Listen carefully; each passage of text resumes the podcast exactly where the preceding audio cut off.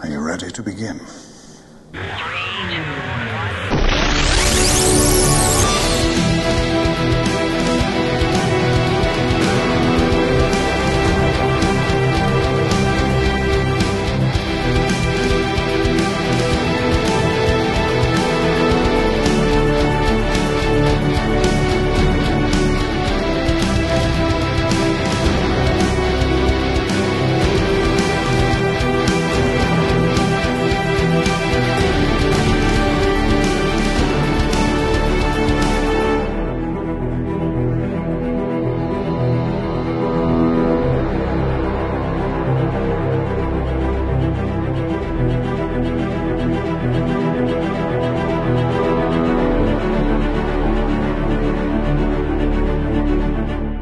Badcast Ausgabe 19 und wir müssen ein wenig aufs Gas drücken, denn es sind nur noch ein paar Wochen bis zum Start von Batman wie Superman und wir haben noch ein bisschen was vor uns. Denn neben den News Badcasts wollen wir bis dahin mit unseren lang ersehnten Nolan Run durch sein. Sprich, unsere Filmbesprechungen zu Batman Begins, The Dark Knight und Dark Knight Rises. Und so steht eben heute Batman Begins auf dem Plan, der Film, der den Blick auf Comic-Verfilmungen für immer verändert hat. Diesen besprechen heute mit mir Immer gut drauf, immer mit dabei, der Rico. Servus Rico. Hallo zusammen. Na, alles gut? Was gibt's Neues bei dir? Ach, nicht so viel. Bisschen verkadert noch, aber alles sonst ist alles beim Alten eigentlich. Aber du gehst heute Abend noch mit deiner Mutter ins Kino, habe ich gehört. Ja, in Rocky. Du meinst Creed? Creed, Rocky, Legacy, wenn man es so sagen will. Ja, doch, habe ich Bock drauf. Freue ich mich schon richtig drauf. Gehst du öfters mit deiner Mutter ins Kino? Hm, in Rocky. Wir gucken Rocky schon seit ich klein bin zusammen so irgendwie so unser Ding, keine Ahnung warum. Sie mag, sie mochte den ersten Film, sie mag irgendwie Sylvester Stallone. Und den, den, wir haben auch den, den letzten haben wir auch zusammen im Kino geguckt, den Rocky Balboa. Also gerade da ist das Spezielles wie, wie, keine Ahnung, ich glaube, den, die Batman-Filme gehe ich auch immer mit ihr zusammen zum Beispiel. Das sind immer so ein paar, so ein paar Sachen, wo sie weiß, dass ich da extrem viel Spaß hab. Und ja, das machen wir dann halt zusammen. Also ich denke auch, ich würde mit ihr auch in Batman wie Superman gehen. Cool. Zum ersten Mal bei einer unserer Filmbesprechungen mit dabei, der Henning. Servus. Henning, du warst ja bei den vorherigen Filmbesprechungen nicht mit dabei. Für uns zur Orientierung, in welcher Reihenfolge rangieren bei dir die klassischen Batman-Filme bei dir? Also Batman von Tim Burton bis äh, Batman und Robin. Wie würdest du die einordnen? Ähm, zuerst kommen die beiden Burton-Filme. Ich weiß nicht ganz genau, ähm, welchen ich da besser finde. Ich glaube, ich würde Returns fast noch ein bisschen bevorzugen. Batman Forever und dann Batman Robin, ja. So, du tust dich schwer zwischen Batman und Batmans Rückkehr dich einzuordnen. Was gefällt dir denn an Batmans Rückkehr so gut? Der ist ja bei Comic-Fans zumindest sehr umstritten, da er mit der Comicfigur oder mit der Comic-Welt von Batman eigentlich recht wenig zu tun hat und sehr frei damit umgeht. Ich finde, dass die Atmosphäre, die der Film hat, gut zu Batman passt. Also ich mag dieses äh, sehr düstere, fast schon manchmal so ein bisschen äh, deprimierende, was der Film ausstrahlt, äh, finde ich passend und ich finde, dass ähm, Michael Keaton da die Batman-Figur noch zynischer spielt als im ersten Batman-Film und ähm, mir gefällt das unglaublich gut. Du hättest dir dann auch gern so Batman Forever dann auch in dem Stil dann vorstellen können, bevor es dann bergab ging also ich hätte auf jeden Fall gerne einen dritten Batman-Film gesehen in diesem Stil und hätte es auf jeden Fall interessant gefunden, was Tim Burton damit noch gemacht hätte, auch mit den anderen äh, Gegnerfiguren. Das hätte ich auf jeden Fall lieber gesehen als das, was äh, Joel Schumacher dann damit gemacht hat. Wobei ich, wie gesagt, Forever noch deutlich äh, vor Batman und Robin setzen würde. Und dann begrüße ich den Patrick, welcher bereits zum dritten Mal mit an Bord ist und mit uns Batman Forever und Batman und Robin durchgestanden hat und nun als Belohnung Batman Begins mit uns besprechen darf. Servus, Patrick. Ahoi. Patrick, du besprichst ja nicht nur Filme, sondern du arbeitest ja gerade selbst an einem Filmprojekt. Erzähl uns mal ein bisschen was davon. Um was geht's da? Also, ich äh, bin selbst Filmemacher, studiert an der FH Aachen und ähm, habe gerade Crowdfunding laufen. Crowdfunding für den Film Die beste Zeit. In Die beste Zeit geht es um Sophie. Sie kann durch die Zeit reisen und ähm, hat eine große Gefahr vor sich und zum anderen auch einen Konflikt mit ihrer Schwester. Und als die Gefahr näher kommt, muss sie sich mehr mit ihrer Zeitreisekraft auseinandersetzen. Und das werden wir im Film sehen. Und äh, ich brauchte ihre Unterstützung, weil das eine große Sache ist. Es wird ein Set gebaut, es werden Masken gebaut, es gibt sehr viel äh, Make-up, es gibt sehr viel äh, Kleidung und es ist ein Zeitreisefilm, Genrefilm aus Deutschland. Ähm, es wird ja häufig gemeckert, hey, warum ist keine Genrefilme aus Deutschland? Ich, ich möchte dazu beitragen, dass es welche gibt, gute, düstere, deswegen passt es auch so gut zu Batman. Äh, und ähm, ja, er findet die Kampagne unter Indiegogo, äh, die beste Zeit und äh, Facebook einfach die beste Zeit eingeben. Äh, ich sag nochmal die URL auf, äh, das ist die igg.me slash at slash beste Zeit slash. Genau, aber ich glaube, das wird man auch nochmal äh, irgendwie im Artikel finden auf Batman News. Hast du da, bist du da mit Laiendarstellern am Arbeiten oder hast du da auch bekanntere Namen? Also ich habe da eine bekannte äh, Schauspielerin äh, von Bibi und Tina, die Tina-Schauspielerin. Der mhm. Film ist jetzt vielleicht für unsere Alterssparte jetzt nicht das, äh, was äh, im Fokus ist, aber die hat ja beispielsweise ähm, jetzt äh, The Revenant in Kinocharts abgelöst als Nummer 1 in Deutschland und die Teile bisher haben über 2,5 Millionen Zuschauer und ähm, das ist auf jeden Fall schon ein sehr professioneller Rahmen. Und die anderen zwei Schauspieler, die auch die Hauptrollen spielen, sind professionell Felix Höfner vom Theater, ähm, der sehr viele Theaterstücke schon gespielt hat, und Caro Kult, genau. Die Zeitreise-Thematik finde ich ja persönlich sehr spannend. Ich bin ja ein Fan von Zurück in die Zukunft, Butterfly-Effekt. Also kann sich da irgendwie äh, der Film dann da einordnen, rein thematisch? Was macht man für Zeitsprünge? Reden wir davon von einem Ritterfilm oder sprechen wir davon ähm, einem Zeitsprung innerhalb eines Jahrzehnts oder Jahre? Kannst du so viel schon verraten? Klar, also es ist eine persönliche Geschichte. Wir werden nicht sehen, wie unsere Heldin Hitler tötet oder sowas, sondern wir werden eher ähm, sehen, was sie erlebt hat. Und sie kann auch nur in dem Rahmen äh, zurückspringen, was sie erlebt hat als Mensch. Und ähm, ja, also Leute von Butterfly Effect zurück in die Zukunft, aber auch so Genrefilme wie Sieben werden großen Spaß am Film haben. Auf jeden Fall für alle, die mit Filmen jetzt noch nicht so viel am Hut hatten, zumindest was die Produktion angeht, was kostet dich jetzt so ein Spaß? Also was kostet dich so eine Produktion auf die Beine zu stellen? Wie viel Geld brauchst du dafür? Also ich brauche 8000 Euro dafür. Selbst äh, werde ich auch noch dazu äh, 2000 Euro bei, beischießen. Also das Gesamtbudget auf 10.000 liegt. Und ich suche jetzt für Crowdfunding halt Leute, die mich unterstützen und äh, 8000 Euro genau dafür brauchen. Also für ein Set, was äh, also Set heißt nicht nur irgendwelche Wände aufbauen, sondern äh, Möbel dazu, den, den äh, Raum auch Charakter geben, sprich Kleinigkeiten wie Figuren. Und wir alle wissen ja, wie viel Figuren und das Einrichten eines Zimmers kostet.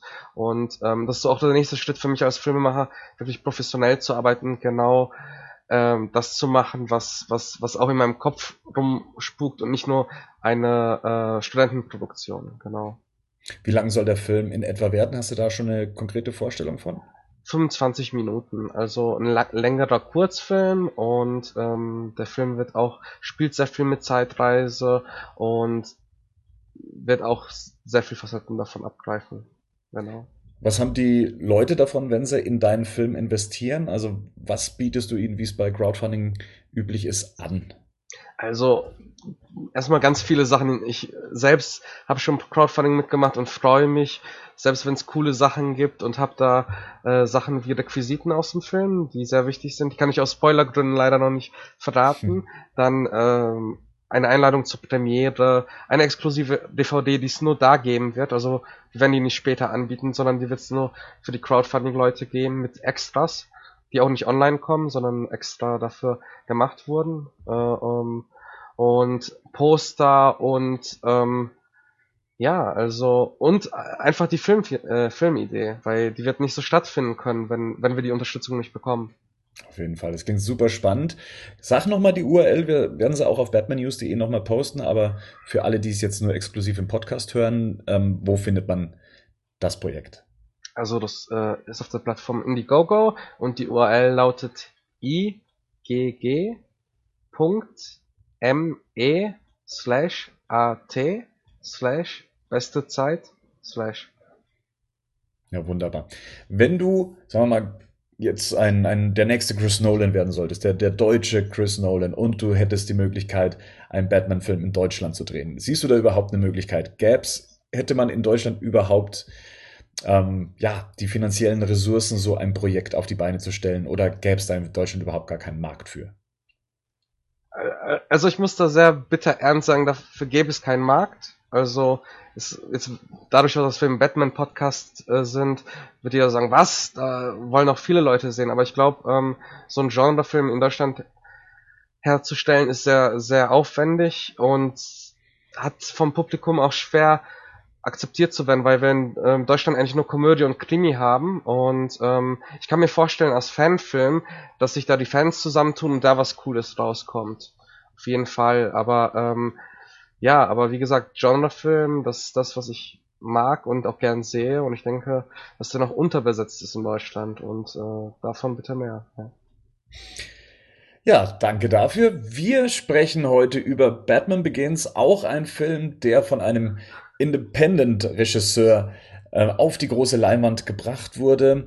Batman Begins. Das war der Film, der nach einer achtjährigen, sagen wir mal, Batman-losen Zeit den dunklen Ritter wieder auf die große Leinwand brachte. Nach Batman und Robin, der finanziell zwar ganz okay lief, aber von der Kritik in den Boden gerissen wurde ähm, und somit auch das gesamte Franchise mit sich gerissen hat, musste neu belebt werden. Und Warner Bros. hat sich da sehr viel Zeit genommen, dies zu überdenken und hat auch sehr viel, ja, sagen wir mal, gedanklich durchgemacht. Ähm, es gab in diesen sagen wir mal, sechs Jahren, bis es dann endlich bekannt wurde, dass äh, Chris Nolan den Film drehen wird, äh, viele Überlegungen. Eins davon war ähm, Batman Year One, welcher von Darren Aronofsky gedreht werden sollte. Es sollte eine Verfilmung von Batman Beyond geben, ähm, der Zeichentrickserie, die einen Batman in der Zukunft zeigt.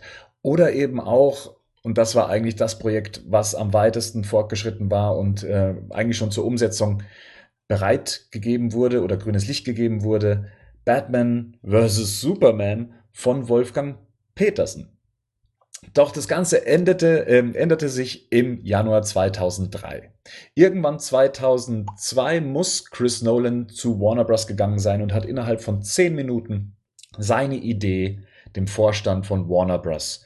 Ähm, erzählt, demonstriert, wie er sich den nächsten Batman-Film vorstellt. Er war recht konkret. Er hat gesagt, ähm, dass er sich diese Schauspieler vorstellen könnte oder zumindest diese Kaliber an Schauspieler und was es storytechnisch bräuchte, um Batman wieder auf die große Leinwand zu bringen und ihn wieder Leben einzuhauchen. Wir befinden uns da in einer Zeit 1997 bis 2005. Das heißt, wir haben es da auch mit ein paar Comic-Verfilmungen zu tun gehabt. Welche Comic-Verfilmungen hatten wir denn da? Habt ihr da gerade ähm, was im Kopf, was es in der Zeit gab?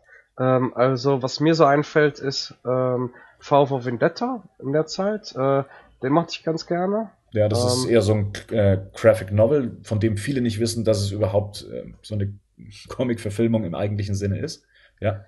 Ja, auf jeden Fall. Aber äh, es gab ja zu der Zeit auch viel unsäglichen Kram, wie halt äh, Daredevil oder Catwoman. Also das war ja auch so das Ding, dass halt, wir sind jetzt glaube ich sehr verwöhnt im Jahre 2016, was Comic-Verfilmung angeht und die Qualität. Aber ähm, das war ja früher viel viel war, unterschiedlicher. Da waren aber schon auch schon coole dabei. Ja, ich wollte, ja, sorry. Rico, du darfst zuerst. Nee, komm, mach, sorry. Nee, mach mal, mach mal, mach mal. Ich wollte auch gerade sagen, da waren aber auch ziemlich coole Sachen dabei. Ich weiß, dass ich zu der Zeit ungefähr in, ähm, in Washington, also in Amerika war und da Spider-Man riesig war. Also Spider-Man war unglaublich groß damals. Das war ja so irgendwie, also der zweite Teil wahrscheinlich noch mehr als der erste. Dann Blade, Blade war so der erste, der, der erste Teil zumindest, war so ein Film, den ich heimlich damals mit Freunden geguckt habe. Der war auch, hat auch meiner Ansicht nach einen relativ äh, hohen Anklang gefunden. Dann, wie du schon sagtest, ähm, hier VW Vendetta. Hellboy Sin war auch cool. Hm? Sin City war auch ziemlich cool, also. Und natürlich Liga der außergewöhnlichen Gentlemen. Der war ganz weit vorne. Wobei mir jetzt zum Beispiel als erstes einfallen würde, weil das, glaube ich, für mich so der Startschuss eigentlich ist zu einer ganz neuen Generation von Superhelden und Comic-Verfilmung, war eigentlich X-Men. Also ich glaube schon, dass das schon ein Startschuss war, um zu zeigen, okay, ähm, wir haben die Möglichkeit, jetzt mit den, mit den Mitteln zu der damaligen Zeit endlich diese Sachen adäquat auf die Leinwand zu bringen und man kann das auch mit einem ernsthaften Unterton machen. Also der erste X-Men ist, glaube ich, von 2000, wenn ich das gerade richtig im Kopf habe. Ja. Das, müß, das müsste 2000 sein. 2000, du hast, ja. Du hast absolut recht. X-Men war auch für Warner Bros. der Startschuss, weitere Batman-Projekte in Auftrag zu geben. Also die, die ich vorher aufgezählt habe, die wurden nur aufgrund des Erfolgs von X-Men dann ähm, beauftragt. Wobei man dazu auch sagen muss, vielleicht, dass halt, dass damals auch noch Comic-Verfilmungen viel mehr sich davon entfernt haben, von dem ursprünglichen, wie die Comicfigur ist. Wenn man gerade mal einen Hulk nimmt oder sowas, der war ja, hat ja, oder auch von mir Spider-Man, die waren ja schon relativ weit weg, finde ich da. Also wenn man es heute vergleicht, wie heute Filme gemacht werden von dem, wie die, wie die, wie die was für Charaktere vor, da hat man noch viel mehr experimentiert, wo man sich damals, glaube ich, noch nicht so sicher war, ob man so eine Figur so eins zu eins, wie es im Comic ist, was wir heute eher haben, auch auf die Leinwand bringen kann. Also gerade bei Hulk fand ich es halt, ich habe den damals im Kino gesehen, mir ist Gesicht eingeschlafen. Wo ich mir gedacht habe, ich habe den coolsten, eigentlich, weil ich fand, fand Hulk eigentlich schon immer relativ cool. Und dann, ich dann hat man so einen coolen Charakter, eigentlich, wo man viel daraus machen kann. Man kämpft halt zum Schluss gegen so einen Tornado-Wassersee. Was auch immer das da war. Und war ganz schlecht, fand ich den.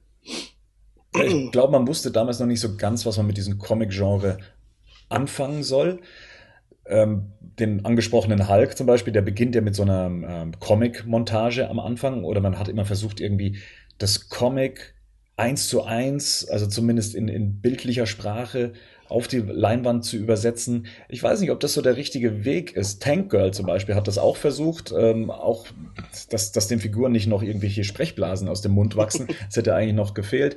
Ähm, Patrick, was, was denkst du denn? Ist das zu der Zeit so der einzige Weg gewesen, wie man Comic-Verfilmungen auf die Leinwand bringt? War der Markt dafür einfach noch nicht reif?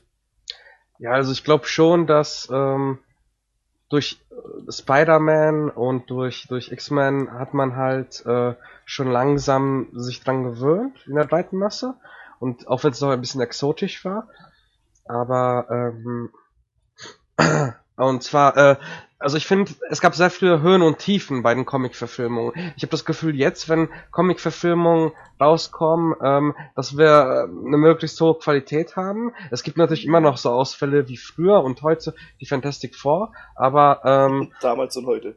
Genau. Und ähm, aber ich habe jetzt das Gefühl, dass allein, dass wir dieses Marvel-Universum haben, ähm, auch wenn ich das persönlich nicht toll finde, hat es immer eine gleich, gleich, nahezu gleichbleibende Qualität.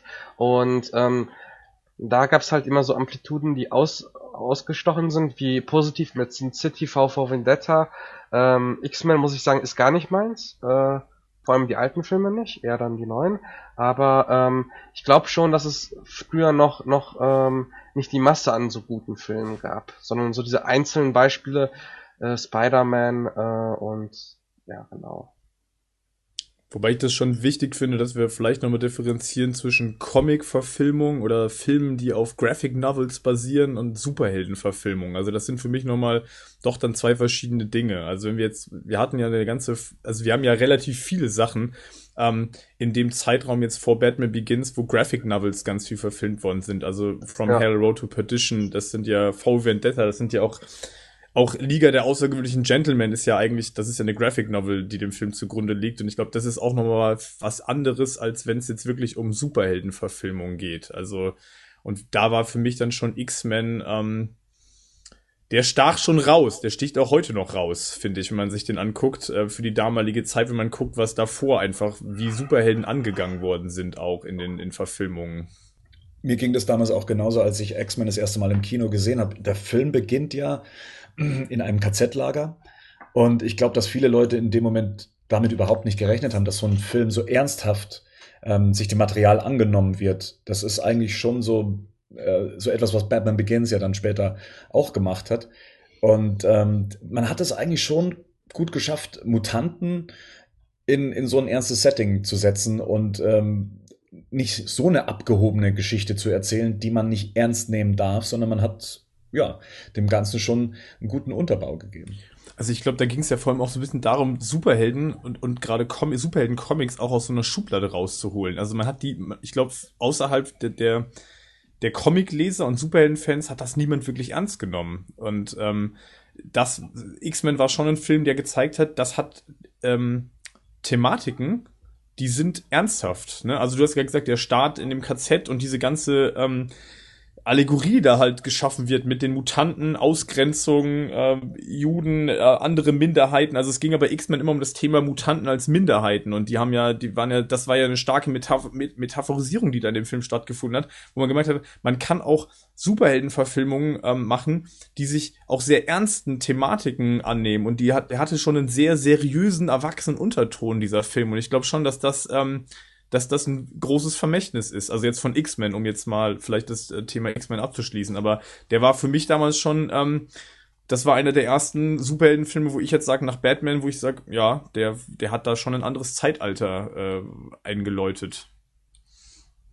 Ja, es war halt, der war halt auch geerdet so von, von allem, was passiert ist. Und deshalb haben ja auch, glaube ich, Ian McKellen und mitgespielt, weil eben Brian Singer das auch so ein bisschen, äh, weil, er, weil er auch immer erklärt hat, dass der Film halt tiefer geht als nur irgendwie große Bombast-Action, sondern dass da auch, wie du schon sagst, so Minderheiten geht. Ich glaube auch für, gerade für Ian McKellen und Brian Singer war auch Homosexualität ein wichtiges Thema. Und das sind alles so Sachen, die man auch in dem Film dann sieht, dass da auch wirklich jemand, der sich ernsthaft auseinandergesetzt hat. Und heute ist es halt noch viel mehr, da gibt es ja viel mehr so Filme, die halt in diese Richtung stechen vielleicht. Damals hat man noch viel experimentiert. Letztendlich führte das Ganze dann eben zu Batman Begins. Wann habt ihr das erste Mal von Batman Begins gehört oder wann habt ihr das erste Mal gesehen? War es im Kino? War es dann doch erst später? Den Film an sich selber habe ich ehrlich gesagt gar nicht im Kino gesehen. Ich, meiner Ansicht nach ist der hier in Deutschland oder allgemein völlig, der ist völlig an mir vorbeigegangen. Ich habe witzigerweise die DVD in der Videothek vor mir gesehen und habe den für schmales Geld mitgenommen und war überrascht, dass der so wenig Anklang irgendwie gefunden hat, weil das hat sich fast schon wie so ein Geheimtipp angefühlt, der Film. Ja, hast schon den neuen Batman-Film gesehen? Was? Es gibt einen neuen Batman-Film. Das waren wirklich Gespräche, die ich damals mit Freunden auch hatte, weil da wirklich keiner irgendwie sich da bewusst war, dass überhaupt ein neuer Batman-Film rausgekommen ist. Und ich bin eigentlich eh so, dass ich mit vielen, ähm, oder fast mein ganzer Freundeskreis ist ähnlich gestrickt wie ich. Wir gehen immer zusammen in, in, in Filmpremieren, wenn äh, Star Wars rauskommt, reden wir wochenlang über nichts anderes. Und das war damals eigentlich auch schon so. Und irgendwie ist der Batman-Film völlig an mir vorbeigegangen. Mag vielleicht auch daran sein, dass ich damals, damals mich nicht so viel in, ähm, informiert habe übers Internet und auch vielleicht die Möglichkeit nicht so gab, aber damals ist er wirklich total an mir vorbeigegangen. Und wenn man sich ähm, die, das Einspielergebnis anschaut, scheint es ja nicht nur mir so gegangen zu sein. Also der, ja. Patrick, wie war es bei dir? Also ich habe ähm, den Trailer gesehen, ähm, der so eine Minute ungefähr geht, eine Minute 15, ähm, 20, äh, mit dem Monolog, der glaube ich gar nicht im Film auch auftaucht und wo man sieht, wie Bruce Wayne durch diese hügeligen, bergischen Landschaften wandert und man, man sieht den neuen ähm, Batman-Anzug und auch am Ende sieht man halt im Trailer, wie halt von, von der Doc-Szene einer der Gangster schreit, wo bist du? Und dann sagt Christian Bale hier. Und ähm, das hat mich total fasziniert und das hat, war so wie, ich bin wie aus dem Schlaf aufgewacht damals. Ähm, und zwar, ich hatte ja äh, schon im ersten Podcast, wo ich dabei war, erzählt, ich hatte in der Kindheit so eine Phase, wo ich mit der Animated Series viel Spaß hatte, auch viel, ähm, viele Figuren hatte, das dann später irgendwann eingeschlafen und dieser Trailer hat mich irgendwie dran erinnert, so wow, es gibt Batman noch okay, cool. Äh, weil es in meinem Bewusstsein total tot war. Und ich war, ich war kein Comic-Fan zu der Zeit. Ich war kein, kein Fan von Batman, dass ich alles News so verfolgt habe. Aber als ich diesen Teaser gesehen habe, ich weiß nicht, ob es im Kino war oder online, ähm, aber da dachte ich so, wow, ich muss mich informieren. Und habe dann äh, mich aber nicht informiert, sondern einfach den Film ein paar Monate später im Kino gesehen und das war auch eine super Erfahrung. Also das, das hat wie, also sozusagen Batman Begins ist für mich der Startpunkt, ähm, wo ich wieder angefangen habe, mich für Batman zu interessieren und nicht nur zu interessieren, sondern auch viele Comics zu lesen und das ganze Universum, in, in dieses ganze Universum einzutauchen. Wie alt warst du damals? Ein Moment, äh, 14, genau, 14. Ja, ich würde Rico schon zustimmen. Der ist äh, untergegangen, der Film. Ich habe damals aber die Heftserie von, doch, das müsste schon Panini gewesen sein. Ja, ja, Panini die Heftserie verfolgt und da gab's ja, gibt's ja, das ist ja heute auch noch so hinten zum Schluss immer die Infoseiten und da wurde man schon äh, sehr gut auf dem Laufenden gehalten, was jetzt die ganze Planung angeht. Da wurde auch immer mal wieder über die Besetzung gesprochen, wenn es da neue Gerüchte gab und äh, so war der Film jetzt für mich dann ähm, präsent und ein Thema und ich habe mir den auch relativ zeitnah dann im Kino angeguckt und ja. Wie fandest du denn, wie war denn dein Eindruck nach deinem Kinobesuch? Sehr, sehr gut. Also ich fand den wirklich ähm, damals schon überragend gut und für mich hat sich das einfach ähm, richtig gut angefühlt, dass das war, weil für mich da irgendwie schon klar war, okay, das ist der richtige Ansatz für diese Figur und das war ähm, einfach auch sehr gut gemacht. Ich weiß auch, dass ich damals so ein bisschen enttäuscht war, dass der so untergegangen ist, der Film, weil wir, das, was Rico gerade gesagt hat mit dem Geheimtipp, das stimmt schon. Also ich glaube, der war wenig so präsent und ähm, ich hatte damals immer so das Gefühl, das hat der Film eigentlich nicht verdient. Der hätte schon eine, eine, größere Aufmerksamkeit verdient gehabt. Und ich, ich muss aber, ich fand den damals wirklich überragend, als ich ihn im Kino gesehen habe. Für mich war der Film natürlich kein Geheimtipp. Für mich war der Film die Erlösung. Ähm, ich betreibe ja batmannews.de schon seit äh, jetzt knapp 16 Jahren. Und äh, die ersten drei Jahre heißt das, haben wir uns nur mit News zu fiktiven ähm, ja, Filmprojekten beschäftigt. Also Batman Year One, Batman Beyond, Batman wie Superman und was dann gleichzeitig aufkam, eben die Verfilmung zu Catwoman. Ähm, und ja, im Januar 2003 hieß es dann, Chris Nolan wird den neuen Batman-Film inszenieren. Das war die erste offizielle Ansage und für uns Batman-Fans war dann, die regelmäßig die News verfolgt haben, war dann klar, okay, es geht endlich weiter. Es wurde endlich offiziell gemacht. Ende mit den Gerüchten, jetzt Tacheles. Klar, wer ist Chris Nolan? Ähm, kannte man ihn eher weniger als Independent-Regisseur, der eher durch den Film Memento bekannt war, der mir auch geläufig war. Von dem her habe ich mich dann schon sehr drauf gefreut, auf die ganze Herangehensweise. Die Meldung mit Christian Bale als Batman war für mich ebenfalls eine Erlösung. Ich komme später nochmal drauf, warum. Und ähm, ja, durfte den Film dann letztendlich in Berlin sehen, auf der Premiere. Ich wurde von Warner Bros. eingeladen. Das hat mich recht stolz gemacht. Das war ein, ähm, ja, das, das war für mich so die, der gebührende Anlass, diesen Film zu sehen. Muss allerdings dazu sagen, nachdem ich den Film gesehen habe, fand ich ihn gut. Das ist so eine Sache, die bei mir bei den Chris Nolan-Filmen regelmäßig eintritt, dass die Filme erst im Nachhinein bei mir wachsen. Und ähm, ja, das war praktisch meine Erfahrung mit Batman Begins. Ähm, bleiben wir doch gleich mal bei Chris Nolan. Wie gesagt, mir hat er damals nur in etwa was gesagt, also durch Memento.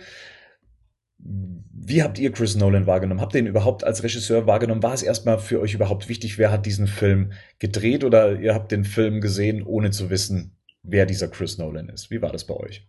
Also bei mir war es so, ich habe Batman Begins gesehen, war super fasziniert und bin also in, am Wochenende darauf ähm, in die Videothek und habe mir äh, Following, ist ja sein Debütfilm, ähm, sein Debüt-Langfilm und äh, Memento direkt angeschaut. Also das war, das muss ich unbedingt sehen, weil das war wirklich für mich so eine Phase auch so von, von 12 bis 18, wo ich glaube ich meine größte Filmprägung auch hatte wo ich so viel in der Videothek auch äh, war und Sachen kennengelernt habe. Ich habe zu der Zeit auch Blade Runner kennengelernt.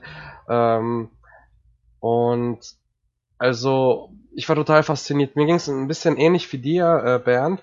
Ähm, und zwar, ich war auch erstmal im Kino so etwas ernüchtert. Mein, mein Kumpel, mit dem ich da war, wir waren zu zweit übrigens im Kino bei einer 20 Uhr Vorstellung. Das war auch ganz seltsam. Also ähm, wir waren alleine da, ich habe den Film gesehen, war auch erstmal so ein bisschen baff. Aber am nächsten Morgen, wo ich aufgestanden bin und dann noch über den Film äh, nachgedacht habe, war das für mich total faszinierend. Und dann bin ich in die Videothek ziemlich schnell gerannt und habe mir die Filme angeguckt. Und die Filme haben mich auch nicht enttäuscht und hat mich gefreut und hat auch gehofft, dass die Fortsetzung dann auch direkt von ihm kommt. Vor allem bei dem Ende. Ich hatte vorher schon eine, Insomnia gesehen. Ich glaube, das war der erste Film, den ähm, Chris Nolan auch bei Warner Bros. gemacht hat. Der war halt schon sehr hochkarätig besetzt da und die beiden Hauptrollen spielten, glaube ich, Al Pacino und Robin Williams, ja, genau. Deswegen waren das so, ich habe den Film jetzt nicht geguckt wegen dem Regisseur, der hat mir gar nichts gesagt, aber die beiden äh, Schauspieler ähm, waren halt, sind ja super bekannt und Al Pacino, das war für mich so die, die Phase, war es muss, äh, sich die Filme von ihm anzugucken. Den habe ich gesehen, fand den überragend gut und habe mich dann auch gefreut, als bekannt wurde, dass jetzt Chris Nolan den äh, neuen Batman-Film drehen wird, weil ich, wie gesagt, ähm, Insomnia ähm, toll fand und auch sogar heute noch toll finde. Ehrlich gesagt habe ich mich, äh, habe ich die ähm, zu dem Zeitpunkt so, was Regisseure betrifft, ich, natürlich, du kannst Tim Burton vielleicht oder ähm, Tarantino, Spielberg. aber so, Spielberg natürlich, also die Gro großen schon, aber ich habe mich damals nicht so für Regisseure interessiert. Ich habe mich echt eher so was, was für Cover mir in der Videothek gefallen. ähm, ich habe damals auch, das kennt man ja heute nicht mehr, aber ich habe damals extrem viel Zeit in Videotheken verbracht. Und so größeres wurde, dass der Film so an mir vorbeigegangen ist. Ich hatte auch schon Insomnia gesehen und diesen anderen Film, diesen Memento, genau, Memento, die beiden Filme hatte ich ähm, schon gesehen, aber ich habe es erst, erst weit nach, ähm, äh, nach, nach, nach der Prestige überhaupt gemerkt, dass es alles der gleiche Regisseur ist. Also ich habe mich damals zu dem Zeitpunkt überhaupt nicht damit ähm, befasst. Offensichtlicher war die Besetzung von Christian Bale, sowas sagt einem ja dann schon eher was. Wie sah es bei dem aus, ähm, als du ihn in der Rolle des Bruce Wayne bzw. Batman gesehen hast? Ich kann mich noch erinnern, dass ich früher relativ viel auch Zeitschriften gehabt habe, also gerade so Computerspielzeitschriften. Und da war immer ähm, dieses Bild von American Psycho, wo er so vorne drauf steht. Dann, dann habe ich dann halt den, den ersten Trailer auch irgendwie gesehen. Und dann war ich dann, was, der Typ spielt Batman? Abgefahren. Hätte ich jetzt erstmal nicht gerechnet, weil es halt so, er ist ja da quasi von Joker zu Batman, wenn man es jetzt mal ganz drastisch ausdrücken will. Und das, aber ich dachte, ja, also optisch hat er ja gut gepasst. Also diesen, diesen ersten Suit, den er noch hat im Film, der wirkt ja auch ein bisschen bulliger, als den, wo er dann später hat. Und ich fand es ja schon cool aus. Also auch eher als Batman. Aber ich habe mich damals nicht so, wie ich heute mich für Filme interessiere. Ich habe das alles ganz anders wahrgenommen. Ich habe damals, ich hätte eher, wahrscheinlich wäre es jetzt ein Arnold Schwarzenegger gewesen, hätte ich mehr mit anfangen können, wie weil das ein Christian Bale gewesen ist. Henning? Christian Bale? Ja, ja. War, also war klar, war ein Begriff, äh, American Psycho hatte ich relativ früh gesehen, nachdem der draußen war. Und äh, fand den auch damals auch ziemlich geil. Und für mich hat das gut gepasst. Also ich fand das interessant, die Besetzung, weil ich finde, in American Psycho spielt er ja auch so ein bisschen so zwei Charaktere. So dieses, ähm, dieses alter Ego und das habe ich mir dann auf die, auf die ganze Batman Bruce Wayne Geschichte ähm, gut vorstellen können. Patrick? Ähm, ja, also ich hatte Equilibrium als erstes gesehen von Christian Bale. Ähm, der hat mich damals äh, sehr unterhalten. Und äh, American Psycho habe ich da auch gesehen, schon äh, in etwas jüngeren Alter. Aber ähm, ja, also das war direkt, das war einer der Schauspieler, die ich äh, zu der damaligen Zeit, wo, wo ich halt angefangen habe, mich über Filme so ein bisschen zu informieren.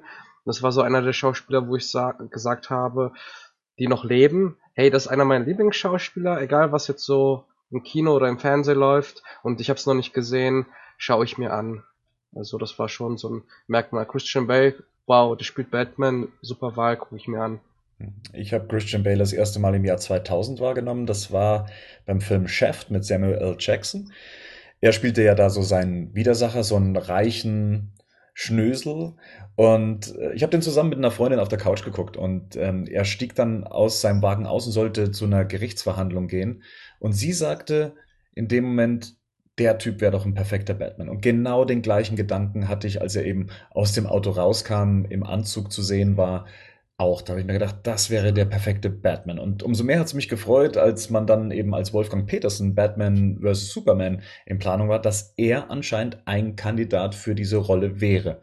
Und daran scheint man sich dann später nochmal erinnert zu haben. Umso mehr hat es mich dann eben im September 2003 gefreut, als es hieß, Christian Bale wird offiziell Batman um Bruce Wayne spielen. Also das war das erste Mal für mich selbst, dass ich sage, okay, ich bin nicht überrascht wie bei Val Kilmer oder bei George Clooney, sondern jetzt wird ein, ein Wunschtraum eines Fans wahr. Und ähm, damit war ich ja anscheinend nicht alleine. Viele haben ihn ja als eine Idealbesetzung gesehen.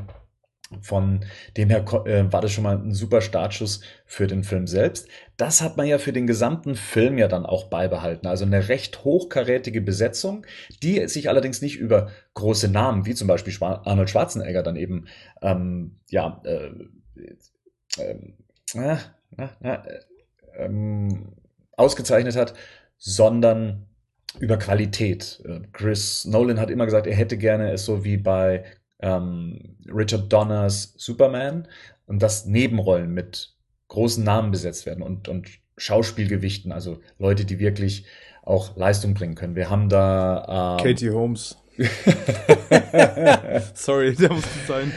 Ähm, okay. ja, das ist die, das ist tatsächlich eine Besetzung, die raussticht. Aber äh, besonders, wenn man sie neben Michael Caine, Gary Oldman, Morgan Freeman, Liam Neeson, Killian Murphy, ähm, Ken Watanabe und äh, Tom Wilkinson sieht, da ja sticht tatsächlich Katie Holmes aus dieser gesamten Riege raus.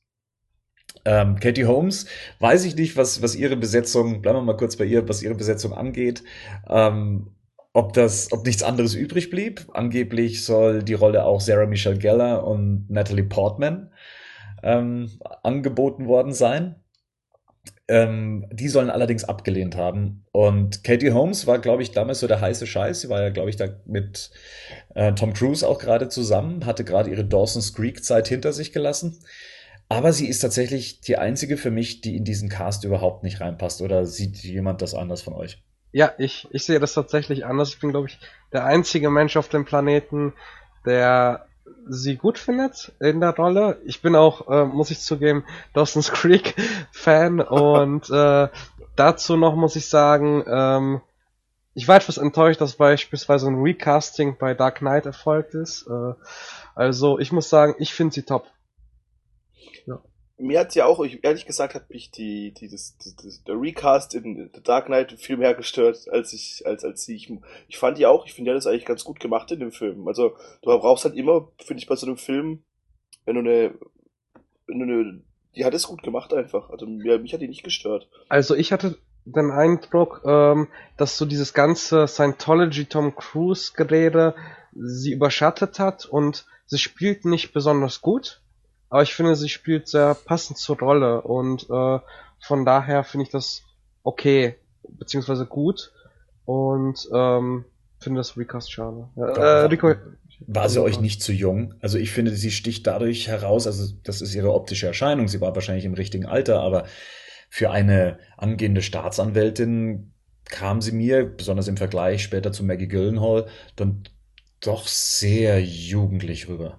Also ich hatte das immer so für mich interpretiert, ähm, vielleicht auch, weil ich sie gern habe von Dawson's Creek, äh, dass, äh, dass, dass sie so talentiert ist, dass sie äh, selbst mit dieser, mit dieser jungen äh, Schönheit.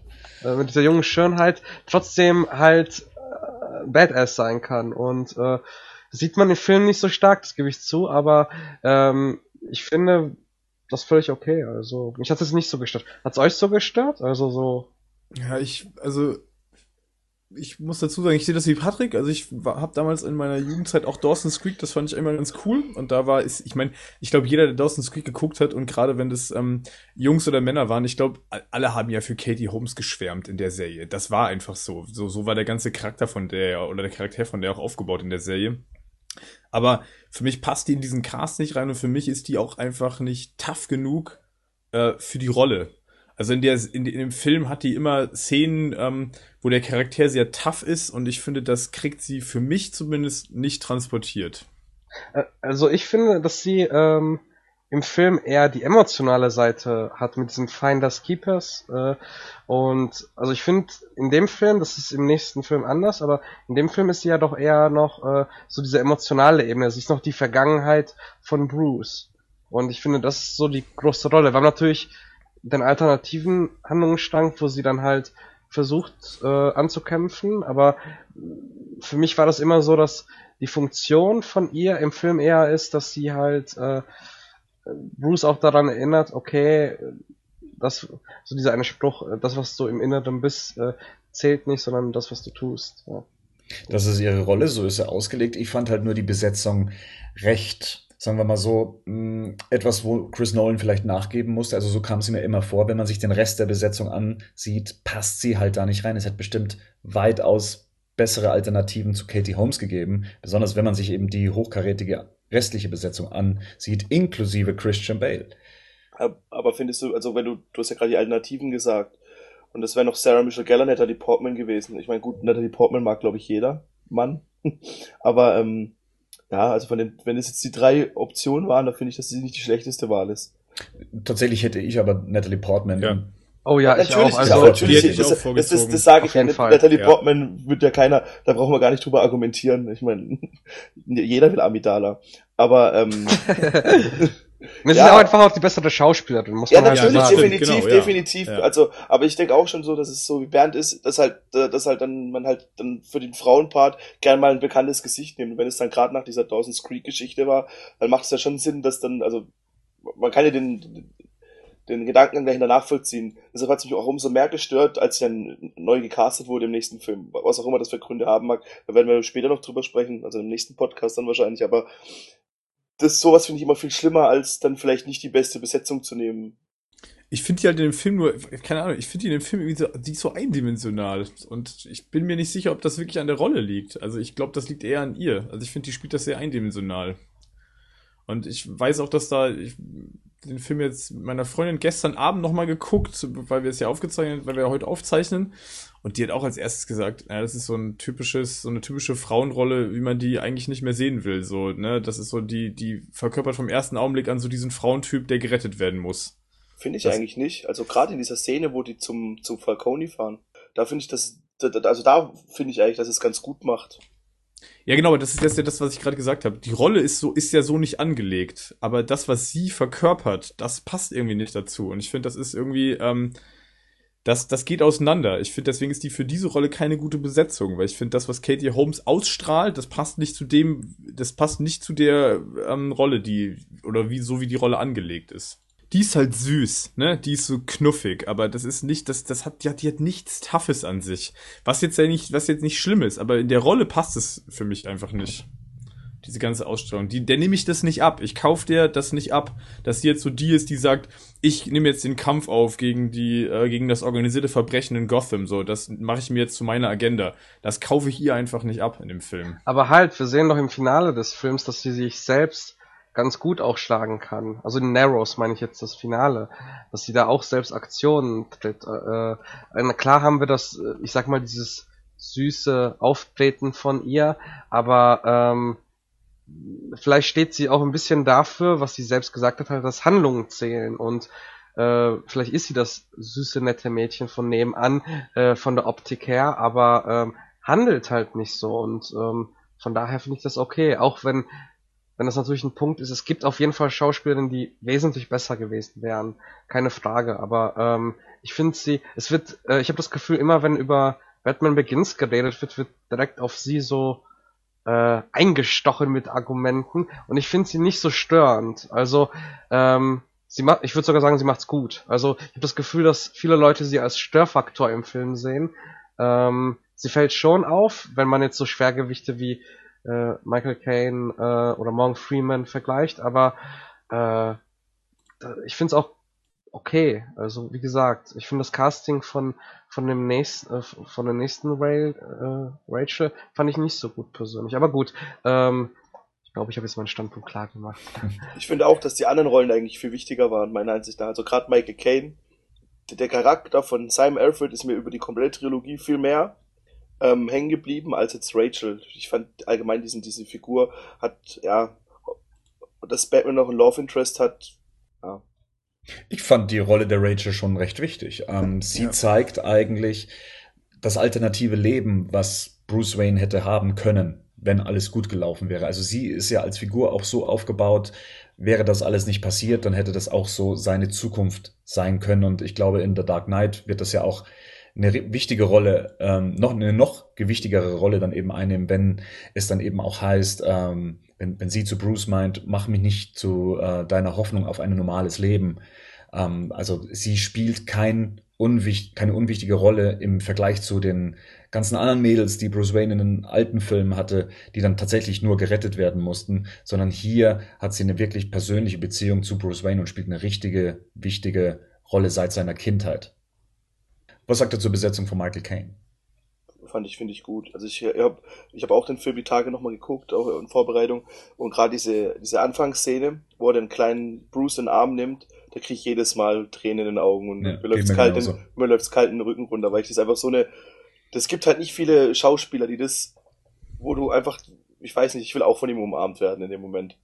Einfach nur, weil ich finde einfach, das sind unglaublich, für den, meiner Ansicht nach, gut, wir haben jetzt Jeremy Irons als nächsten, aber meiner Ansicht nach die perfekte Besetzung für einen Alfred. So stelle ich mir einen Alfred vor. Also genau, für die, Ze für die Charakterzeichnung äh, oder Interpretation von Alfred ist es, glaube ich, das ist auf den, den Nagel auf den Kopf getroffen. Also für mich ist das perfekt. Du würdest da halt auch dem jetzt, dem Alfred würdest du jetzt auch kein Maschinengewehr in die Hand drücken oder so. Genau, sowas. ja. Also nee, ich, ja. Ich glaube, Jeremy Irons, das wird nochmal ein anderer Alfred, eine andere Alfred-Zeichnung werden. Das haben sie jetzt auch schon gesagt, mit Spec Ops Hintergrund und so Geschichten. Aber ich glaube, das ist hier so diese, sag ich mal, klassische Alfred-Charakterzeichnung. Äh, und ich meine, Michael Caine ist halt einfach, das ist, der ist einfach überragend gut. Ja, der ist auch sonst immer gut. Und in dem Film ja, wie du halt sagst, der spielt halt so eine richtige Vaterfigur und äh, das funktioniert einfach optimal. Dann haben wir Gary Oldman. Der war gar nicht geplant als Gordon, sondern der sollte ursprünglich Ras Al Ghul spielen. Ich bin allerdings äh, persönlich sehr froh, dass er dann doch die Rolle des Gordon dann bekommen hat. Ähm, man hat ihn, glaube ich, bis dahin kaum in guten Rollen gesehen. Also in, in der Rolle einer, Element. Ähm, da war er auch der Gegner. Ich meine jetzt nicht, so, als, so, so, nicht, dass er okay, okay, schauspielerisch äh, gute oder qualitativ äh, gute Rollen bekommt, da hat er bestimmt äh, einige gehabt, ähm, aber er hat eigentlich sonst immer nur die Bösen vertreten, deswegen ja auch wahrscheinlich der Gedanke, dass er Ras Al Ghul spielen sollte. Ja, aber auch er, der macht das bei Ansicht nach super, also der, der hat ja danach wahrscheinlich, wahrscheinlich das war auch dann, seitdem spielt er auch öfters mal gute Rollen, er spielt ja auch den, den, den, den Sirius Black, Sirius Black bei äh, Harry Potter und auch gerade wenn ich an, wenn ich, es gibt Szenen mit ihm auch, wo er diesen Mantel da um den kleinen Bruce Oh ja, da ganz große auch, Szene. Da habe ich auch, dass, dass die auch nochmal im letzten Teil vorkommen, im letzten in Dark Knight Rises, da kriege ich auch, das ist genau das gleiche wie bei Michael Caine, da kriege ich auch Gänsehaut, weil ich das einfach so ja. eine unglaublich gute Szene finde. Und er macht das auch unglaublich gut. Er spielt diesen, diesen, so stellst du dir eigentlich einen Commissioner Gordon vor oder damals noch Detective oder, oder ja. Weil er ja, auch diese Wärme ausstrahlt, die, die, die gerade die beiden Charaktere halt unglaublich so diese, diesen Vatersatz für Bruce sind über die komplette Trilogie.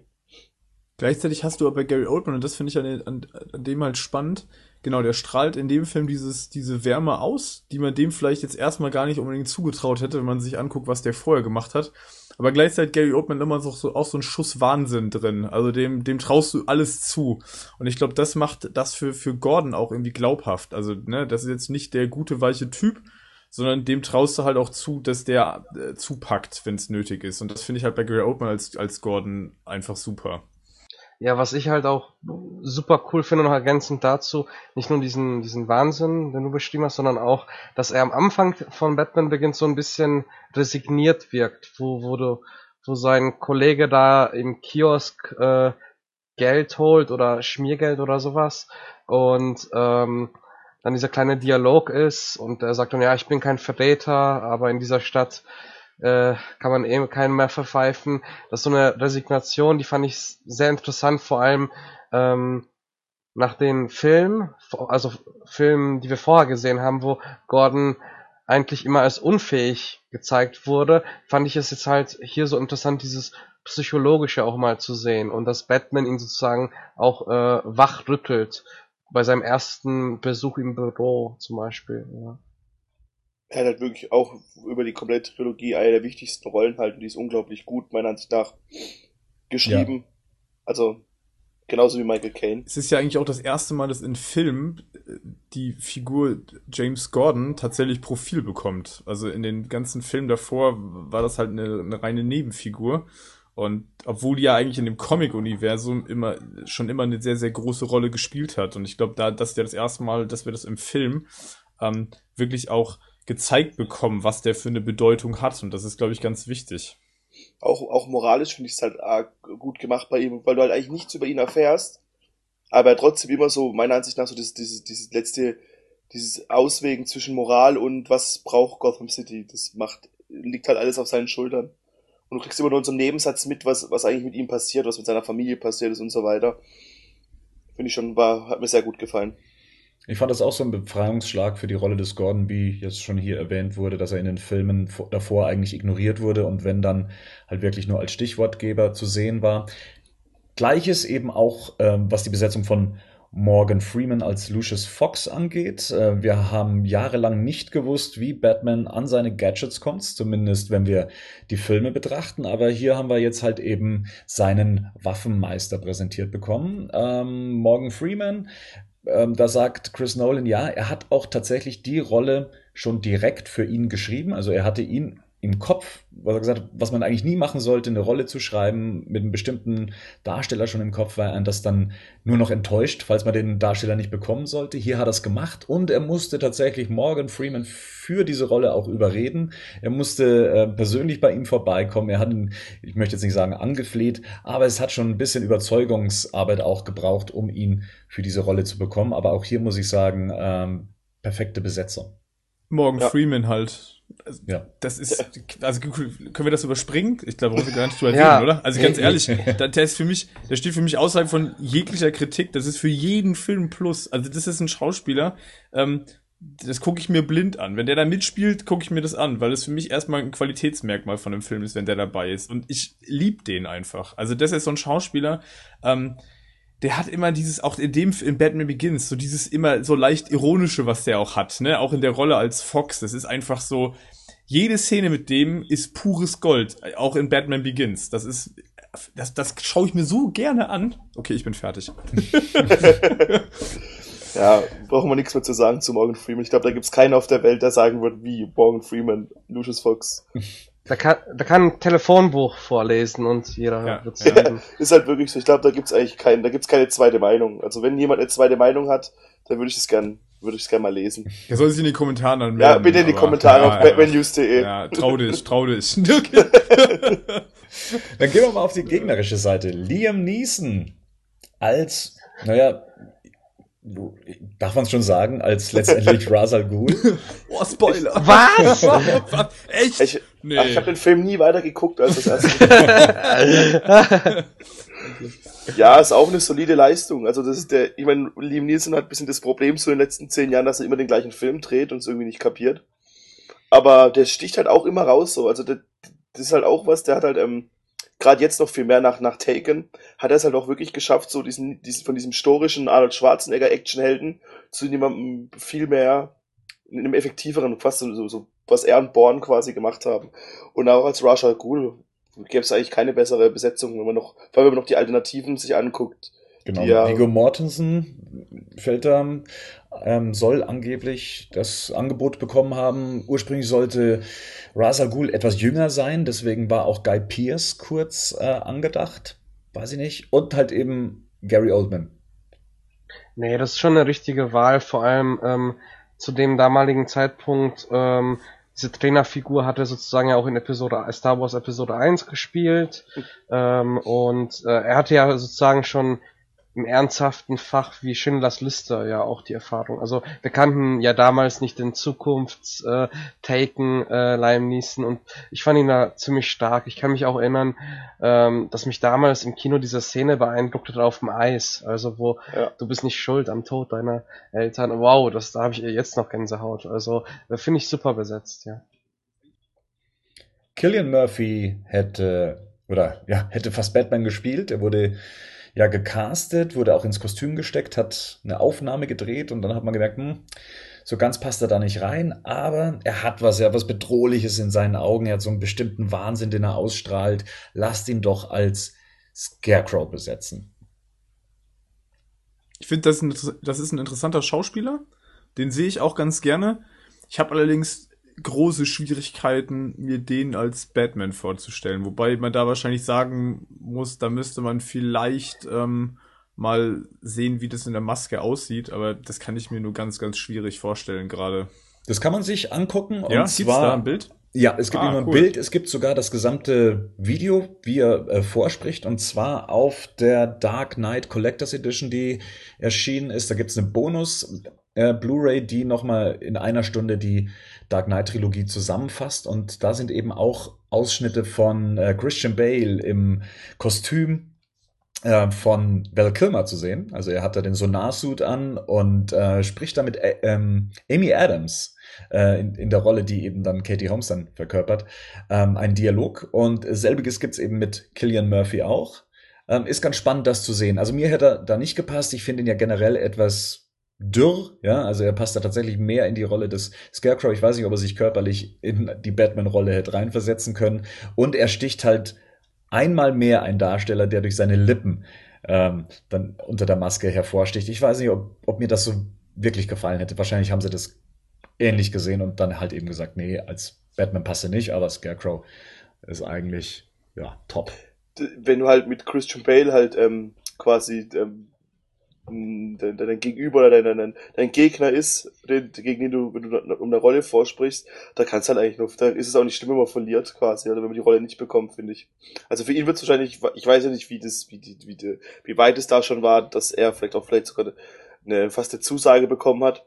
Aber Christian Bale hat halt einfach das so unglaublich gut gemacht, dass du halt auch diese beiden Seiten, da kann halt fast niemand mithalten. Das war ganz faszinierend, wenn man sich dieses Video anschaut. Ähm, wie die Herrschaften die Rollen angingen. Also es war ja noch ein anderer Schauspieler mit dabei, Ian Bailey, den ich jetzt persönlich nicht kenne. Und sie haben diese Rolle halt sehr, ja, George Clooney-mäßig gespielt, sagen wir es mal so. Also sie haben halt nicht das mit reingebracht, was Christian Bale dann gemacht hat, und zwar, dass er auch äh, die Stimme komplett verändert hat und dieses tierische Element mit in die Rolle reinbrachte. Und Christian Bale dachte, okay, das ist vielleicht ein bisschen riskant, soll ich es wirklich so machen? Aber genau das hat ihm dann eigentlich auch dann den Zuschlag für die Rolle gegeben. Ich hätte es auch weniger als Batman gestört, sondern eher als Bruce Wayne hätte er mich, glaube ich, gestört. Weil als Batman hast du halt ganz viel ähm, ja, um dich rum, was halt von deinem Gesicht ablenkt, aber als Bruce Wayne halt nicht. Und da ist halt schon Christian Bale so die, auch allein staturmäßig. Also ich stelle mir den, den, den, den, den Murphy eher so ein bisschen kleiner, hager und schmächtiger vor. Ja, wobei ja, ich meine, das kann, also verstehe ich, weil ich glaube, dass es da ist ja immer sehr viel möglich. Also wenn man sich jetzt Christian Bale irgendwie in Machinist anguckt, kann man sich auch nicht vorstellen, dass das ein Batman sein könnte. Ähm, ich glaube, ja, da ist mit Training und ne, der richtigen Ernährung halt auch immer viel machbar. Aber ich glaube auch, dass wie gesagt, ich habe ja auch gerade gesagt, ich habe schon mit mit Killian Murphy als Batman, das äh, passt für mich auch nicht wirklich. Das stimmt. Ne, aber mach, er macht ja den jo Job als äh, Scarecrow ganz gut. Also ich habe damals den Film Intermission mit ihm gesehen, so eine äh, britische Independent-Produktion äh, und so ein bisschen Gangster-Milieu. Äh, und war dann positiv überrascht, als ich im Kino, ich habe es erst im Kino wirklich ähm, wahrgenommen, dass er das ist und da dachte ich, ja cool, diesen Film habe ich noch vor ein paar Monaten, also Intermission, in der Videothek ausgeliehen und jetzt, äh, jetzt spielt er im Batman-Film mit, ganz cool, ja. Wenn wir noch gerade kurz bei der Besetzung von Batman bleiben, Heath Ledger ähm, hätte auch Batman sein können. Zumindest hat sich Chris Nolan mit wahnsinnig vielen Darstellern getroffen und darunter halt eben auch Heath Ledger, der ihm sehr schnell zu verstehen gegeben hat, nee, Comic-Verfilmungen, das ist nicht so mein Ding. Hättet ihr euch Heath Ledger als Batman vorstellen können? Mm, weniger. Uh. Schwierig halt, weil er dieses Bild vom Joker so geprägt hat jetzt, gell? Also Heath Ledger ist ja ein fantastischer Schauspieler gewesen. Ähm, ich hätte es ihm zugetraut als Schauspieler, aber ich bin doch froh, wie der Weg jetzt verlaufen ist äh, mit der Joker-Rolle und ähm, auch mit Christian Bale. Also ähm, das wäre schon, glaube ich, ein ganz anderer Batman gewesen dann. Und Bruce Wayne. Ja, also ich finde es auch schwierig vorzustellen. So der einzige Kandidat, der ja auch im Gespräch war damals, ähm, den ich ganz interessant gefunden hätte, das auch im Nachhinein vielleicht auch sogar eher interessant gefunden hätte, wäre äh, Jake Gyllenhaal gewesen. Den hätte ich auf jeden Fall spannend gefunden. Ähm, aber zur damaligen Zeit äh, habe ich auch gesagt, Gyllenhaal, hm, ja, nicht wirklich. Aber da hatte der sich auch noch nicht so profiliert, wie das jetzt so in den letzten Jahren ähm, passiert ist. Äh, den hätte ich jetzt im Nachhinein hätte ich das ganz spannend gefunden, je nach Ansatz, wie dann die, die Rolle halt auch äh, gespielt worden wäre. Ich hätte es ganz spannend gefunden, wenn er dann in The Dark Knight mit seiner Schwester rummachen muss. ja. Der Bären mal wieder. Aber der wäre auch eher, eher so ein Joker-Kandidat, Jake Gyllenhaal, als ein Batman-Kandidat für mich. Ja, der kann halt auch anders, ne? Also von ja. daher, ich finde, der, der ist halt, ich finde, das ist einer der Schauspieler, der sich in den letzten sechs, sieben Jahren vielleicht mit am stärksten profiliert hat, ähm, weil der einfach unglaubliches Repertoire hat. Mhm. Stimmt schon. Henry Cavill wäre sogar noch als dunkler Ritter oh, in der Auswahl Ach, gewesen. Du Schande. Oh, der, der, weißt du, der kann nur böse gucken, der, der ist voll scheiße. Nicht, der kann er nicht spielen. Ja, voll doof. Naja gut, ähm, dann Aber allein aber Statur und Aussehen-technisch wäre Henry Cavill wahrscheinlich noch die, von denen jetzt, wenn du nur das Optische nehmen würdest, würde auf jeden Fall besser passen als Heath Ledger, Gillian, äh, Murphy, Hugh Dancy und wen es sonst noch so gab. Joshua Jackson. Aber ähm, Henry Cavill hätte wahrscheinlich damals auch noch ein paar Haare mehr gehabt als heute. Vor allem auf der Brust. ähm, Die man bei Batman wenigstens nicht sehen würde. das ist richtig. Das habe ich mich, na egal, da brauchen wir nicht drüber reden, das ist ein anderer Film. Ja, viele andere Rollen wurden ja auch noch ähm, mit namhaften Schauspielern besetzt. Äh, Ken Watanabe, der dann halt eben als Ra's al Ghul Ersatz auf dem Thron Platz nehmen durfte. Tom Wilkinson als äh, Falcone. Und ähm, Rutger Hauer hat sich dann auch noch ähm, äh, Chris Nolan an Bord geholt. Er ja als großer Blade Runner-Fan. Soweit dann die Besetzung, die auch damals bekannt gegeben wurde. Und ich habe mir damals schon gedacht, wow, das ist ja schon mal ein fettes Brett. Also nicht jetzt die Übernahmen wie ein Schwarzenegger etc., wie eben bei Batman und Robin, aber halt wirklich Schauspieler, wenn man so als Filmfan dann so langsam reift und heranwächst, sich denkt, wow, was, was haben sie denn hier vor? Ja, dann lass uns mal kurz über das Marketing sprechen. Also ihr habt ja selber schon gesagt, äh, so viel habt ihr damals nicht mitbekommen. Ähm, Henning hat es aus Comics ähm, so ein bisschen mitverfolgt. Der Rico hat, äh, ist das Interesse verloren gegangen, nachdem er den Tumblr das erste Mal gesehen hat? Ja, weiß auch nicht. Also heute finde ich ihn auch cool. Aber irgendwie damals, ich weiß nicht, was mich daran gestört hat. Es hat sich irgendwie so, ja. Wie gesagt, heute finde ich den ja auch cool. Heute ich finde den ja auch, ich fand den auch im Film cool, aber irgendwo, als ich diese erste Szene gesehen habe, wo auch noch diese Camouflagefarben hat, da dachte ich mir auch irgendwie, ja, ich weiß nicht, hätte man den nicht ein bisschen cooler aussehen lassen können. Muss der so komische LKW-Reifen haben. Gut, über den Tumblr sprechen wir nachher noch. Ähm, ja, Patrick, hast du vom Marketing damals großartig was mitbekommen? Also ich kann mich erinnern, dass ich halt diesen Teaser gesehen habe und dass in ein paar Kinos äh, so ein Plakat war, ähm, ich glaube nur mit Fledermäusen oder nur mit dem Zeichen, äh, einem Zeichen von dem von der Dark Knight äh, Trilogie jetzt von Nolan, ähm, dass Batman wieder zurückkehrt, irgendwie sowas. Aber mehr eigentlich auch nicht. Also das war jetzt nicht so, dass mein ganzer Freundeskreis mit mir da reinrennen wollte sondern ich bin einfach mit einem Kumpel da reingegangen und wie gesagt, es war samstags 20 Uhr und äh, wir waren die einzigen im Kino. Ja.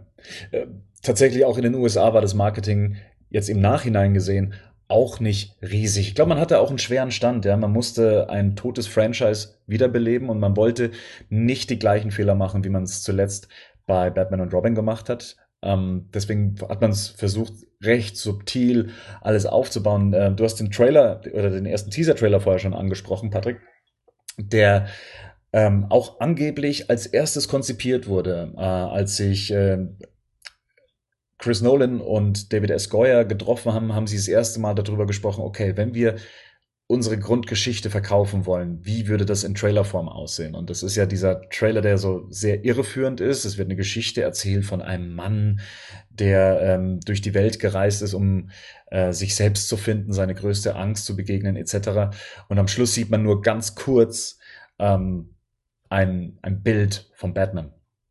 Und ähm, ja, das hat auch viele irritiert, ähm, weil man mit diesem Ton natürlich auch recht wenig anfangen konnte. Also vom, vom bunten Batman hin zu, ja, zu, zu Eiskletschern und einer weiten Welt und äh, einer neuen Person. Also ich glaube, da äh, für uns Fans war es cool, aber ich glaube, so die große Masse konnte man damit jetzt nicht unbedingt überzeugen. Klar gab es dann später noch die klassischen Trailer, die rauskamen.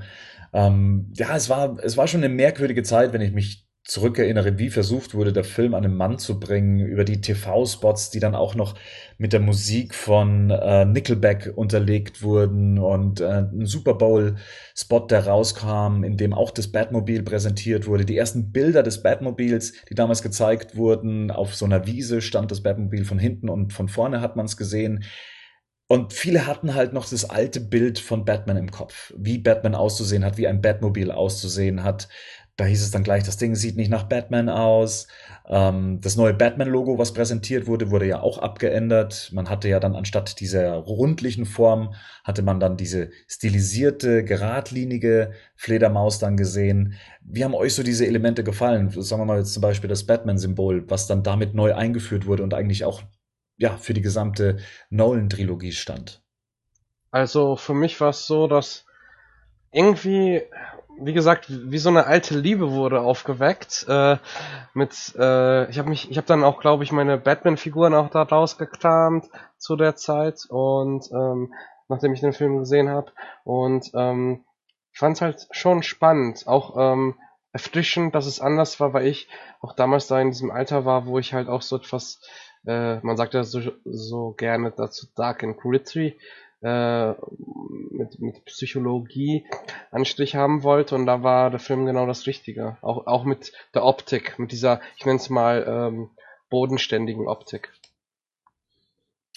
Hm, ich glaube, also damals, wie gesagt, wurde ja nicht viel gemacht und meiner Ansicht nach, ich habe es ja gar nicht mitbekommen, aber ich bin ja damals auch ganz andere, anders an Filmpremieren hingegangen. Also da war, da bin ich auch nicht wie heute, dass ich dann mir Karten für eine Vorstellung schon ein halbes Jahr vorher kaufe und mein ganzes, mein, dann die ganze Woche nur darauf ausrichte, sondern und würde der Film heute, glaube ich, so gemacht werden, gäbe es extrem viel negative Stimmen zu Beginn über den Film. Du meinst vom Marketing? Nee, über, äh, also allgemein, wenn, allein wenn man den Film sich so betrachtet und das, was man bekommen hat, das Batmobil, das man da, wenn man das, oder den Tumblr, wenn man den gesehen hat, die, ähm, die ersten Trailer, ich glaube, wenn das heute so nochmal gemacht werden würde, ohne dass es jetzt, ohne dass jetzt Nolan so ein großer Name wäre, ich glaube, heute wird das Geschrei richtig groß. Wenn man überlegt, was sich, über was sich Leute heute aufregen, bei Filmen, bei Comic-Filmen, wenn dann, keine Ahnung, die Ohren, es gibt wahrscheinlich auf Super ähm, Hero Hype gibt es wahrscheinlich nur ein Thread mit 8000 Antworten, wo nur, wo nur um Batman seine Ohren diskutiert wird. Und der Film hat ja wesentlich mehr Angriffsfläche geboten als zu kurze Ohren, erstmal. So, wenn man, wenn man, wenn man sich jetzt mal wenig mit beschäftigt und zu der Zeit war, da glaube war das, glaube ich, richtig, ich glaube, heute wäre das schwieriger umzusetzen, so, so ein Film. Weil du ja doch ganz andere Ansprüche hast. Aber damals, ich war auch erst mal nur von dem, von dem, wie gesagt, der Tumblr war das erste, ich, ich habe gerade ein bisschen den Artikel, den du damals geschrieben hast, überflogen und da war, wird der Tumblr auch extrem oft erwähnt, dass er ja nicht so cool ist, wie er, wie man das vielleicht ähm, nicht so gut angekommen ist, wie man das vielleicht heute gern sehen würde. Oder wie man das, wenn man überlegt, ich meine, das neue Batmobile, als es jetzt rausgekommen ist, hat ja niemand was Negatives eigentlich drüber gesagt. so Und es bietet ja schon viel Angriffsfläche an. Henning, hast du dazu auch noch was zu sagen? Ja, meine Erwartungen damals waren praktisch nicht vorhanden. Also ich habe von dem Film halt nichts erwartet und ähm, bin da einfach reingegangen, so völlig neutral und ähm, dementsprechend ähm, mich hatte damals begeistert und ich kann mich auch nicht daran erinnern, dass ich da mir vorher so großartig Gedanken drüber gemacht hat. Das hörte sich eigentlich alles ganz gut an. Wie gesagt, aber nach dem, was so Batman in den Medien so die, die Jahre davor war, waren da meine Erwartungen einfach sehr niedrig. Und ähm, ja, war auch noch eine andere Zeit für mich als jetzt heute. Ja, eine andere Zeit. Der Film startete ja in der Umgebung von Harry Potter und der Feuerkelch, Star Wars Episode 3, ähm, Narnia kam ins Kino, Mr. und Mrs. Smith ähm, kam ins Kino, meine Frau, ihre Schwiegereltern und ich, Krieg der Welten, King Kong als Comicverfilmung, auch Konstantin und ähm, ja, Aviator waren 2005 im Kino und haben auch die Charts dominiert. Das ist also so die, das Umfeld, in dem sich dann eben eine Comicverfilmung wie Batman Begins wiederfand. Ich würde mal sagen, wir steigen jetzt mal in den Film ein und äh, das Ganze beginnt schon mal für einen Batman-Film zumindest recht untypisch, generell für Filme recht untypisch, mal abgesehen von dem Warner Bros. Logo in Schwarz-Weiß und das erste Mal auch das DC Comics Logo, was äh, bei allen anderen Batman-Filmen bislang keine Rolle gespielt hat. Aber wir bekommen keinen Vorspann. Also wir haben ja Tim Burtons Vorspann ja noch vor Augen, ja, diese Kamerafahrt durch die Höhle mit den Schauspielernamen und natürlich auch noch mit dem ja, titelgebenden Helden Batman. Das ähm, kommt hier überhaupt nicht vor, sondern wir starten mit ja, Fledermäusen zu Beginn, die dann eben das Batman-Symbol formen. Eine, eine, Art und Weise, die man ähm, heute öfters so sieht, aber damals war das ja absolut neu. Ähm, also ich kann mich erinnern, dass ich zu der Zeit öfter Filme gesehen habe, wo man ähm, den Titel beispielsweise auch erst am Ende gesehen hat. Beispiel? Und, äh, Garden, Garden State. Ähm, ich weiß jetzt nicht, aus welchem Jahr der genau ist, aber ähm, der Film fängt an, man sieht äh, Natalie Portman und äh, Zach Braff als Namen und ähm, das hat mich auch damals schon verwundert. Und 2004 kam äh, Garden State raus und äh, ja, dann äh, ich denke, das war zu der Zeit fing's an und ich finde es auch recht erfrischend, weil es gut zum Anfang des Films passt, weil so ein klassischer Anfang würde auch äh, der Form oder der Stilistik des Films auch gar nicht so gerecht werden. Ja, ist auf jeden Fall ein untypischer Start. Also ich habe das auch so vorher vielleicht bei Star Wars gesehen. Dass du keine, dass du nicht erst alle den Titel siehst, äh, dass du nicht den, die Namen erstmal siehst, der mitspielt, sondern dass du direkt im Prinzip im Film einsteigst. Wobei Star Wars natürlich noch den Titel zeigt und hier haben wir noch nicht mal mehr den Titel. Der Titel kommt ja tatsächlich erst am Schluss des Films. Keine Schauspielernamen, kein gar nichts. Es spielt alles keine Rolle, sondern was hier zählt, ist jetzt die Story. Das sagt mir zumindest ähm, der Vorspann erstmal. Ja, und vom Sounddesign finde ich das auch sehr interessant, weil man hört schon den Soundtrack und nach einiger Zeit ist es dann so, dass wir dann die Bilder sehen von der Kindheit von Bruce. Das passt eigentlich schon ganz gut. Hier unterscheidet sich es natürlich auch schon vom Ton, wie du schon sagst, der Soundtrack, ähm, der ja hier eher unterschwellig und mehr mit Geräuschen arbeitet, während wir zum Beispiel bei Tim Burtons Batman direkt mit dem Batman-Marsch in diese Welt eingeführt wurden. Also das Heldenthema an sich wird hier noch sehr subtil eingespielt. Ja, es ist halt nicht dieses klassische Theme, sondern äh, halt dieses Geräuschbasierte. Und ähm, ich fand das aber damals, muss ich sagen, wahnsinnig spannend vom Soundtrack her. Das hat sich jetzt auch mittlerweile auch ein bisschen totgelaufen, aber damals, wo ich das im Kino gehört habe, das war auch einer der ersten Soundtracks vom neuen Film, ähm, die ich mir gerne angehört habe. Also das ganz großartig, ja. Also Hans Zimmer hat eh, macht unglaublich gute Sachen meiner Ansicht nach. Aber gerade diese, diese Dark Knight Trilogie, der Soundtrack, den höre ich heute noch, da höre ich teilweise auch bei Autofahrten und weil der, oder wenn ich, wenn ich lerne, wenn ich an meiner, wenn ich an meiner Bachelorarbeit schreibe oder so Sachen, weil das einfach irgendwie, das ein, ja, ich komm, ich, irgendwie gibt es mir was. Und ich habe auch jedes Mal Gänsehaut allein wegen dem Soundtrack, wenn ich den höre. Das war ja nicht nur Hans Zimmer, das war ja genau, auch ja. eine Zusammenarbeit mit James Newton Howard, was glaube ich auch recht neu war, dass mal zwei Komponisten dieser Größenordnung zusammenarbeiten. Ja, also äh, beim Soundtrack, da habe ich auch äh, Mollusus oder wie der Track heißt, der zehnte Track auf dem Soundtrack-Album, auch über Jahre hinweg gehört. Also es war für mich äh, Damals war ich noch ein bisschen sportlicher und habe da immer den Track fast fast schon stundenweise gehört. Also es war für mich echt ganz groß. Es war ist auch einer meiner Lieblings ähm, Soundtracks von von großen Blockbustern, zumindest aus den letzten 20 Jahren. Wir steigen in den Film ein und landen erstmal ja in der Kindheit von Bruce Wayne, der zusammen mit Rachel Dawes, deren Mutter bei Wayne Manor arbeitet, ähm, im Garten spielt, beziehungsweise in einem, in einem Gewächshaus und ja, dann eben diese dramatische Szene passiert, die wir dann aus ähm, Batman Year One und aus The Dark Knight Returns kennen. Er fällt den Schacht hinunter einen brüchigen Brunnen und wird von Fledermäusen attackiert. Die ganze Herangehensweise an den Film war ja, dass man versucht, die Figur Bruce Wayne aufzuladen. Also Chris Nolan wurde ja nicht müde zu erwähnen, dass man eigentlich in keinem der Filme erfahren hat, wie Batman eigentlich entstanden ist. Was ja so nicht ganz stimmt. Also klar haben wir bei Tim Burton eine Rückblende gesehen, die Ermordung seiner Eltern, aber man hat nie die Zeit dazwischen. Ja, was hat sich ab diesem Moment dann ähm, entwickelt und und wie wurde er zu Batman? Wie hat er sich trainiert? Das wurde nie gezeigt. Und äh, hier beginnt man auf eine sehr spannende Art und Weise, dies zu erzählen, denn hier benutzt man diese Flashback-Methodik, äh, immer wieder zwischen den verschiedenen Zeitebenen hin und her zu springen, diese Geschichte zu erzählen. Wie, wie findet ihr diese Einführung? Also findet ihr es ähm, schwer verständlich, schwer nachzuvollziehen oder ist es sogar recht spannend, weil man sich nicht zu lange mit einer Zeitebene aufhält? Ich finde es deswegen extrem, also sehr spannend, weil ich nicht glaube, dass vielen Regisseuren das so gut gelungen wäre, das so aufeinander abzustimmen, dass es auch wirklich ähm, einem, einem Spaß macht, dabei zuzugucken und trotzdem du dich nirgendwo langweilst in keinen der Settings. Ob es jetzt, es sind ja im Prinzip drei Zeitebenen oder vielleicht sogar vier, in denen der Film spielt und du willst in jeder, bei jeder wissen, was passiert, was kommt als nächstes. Und es auch dann so zu einem Schluss zu bringen, wo es dann auch wirklich sich der Kreis schließt, das hat, hat danach auch nicht mehr so gut geklappt, finde ich, wie es hier noch klappt. Natürlich wäre die, die, die, die logische Wahl wahrscheinlich gewesen, es chronologisch zu zeigen. Aber so gefällt es mir wesentlich besser.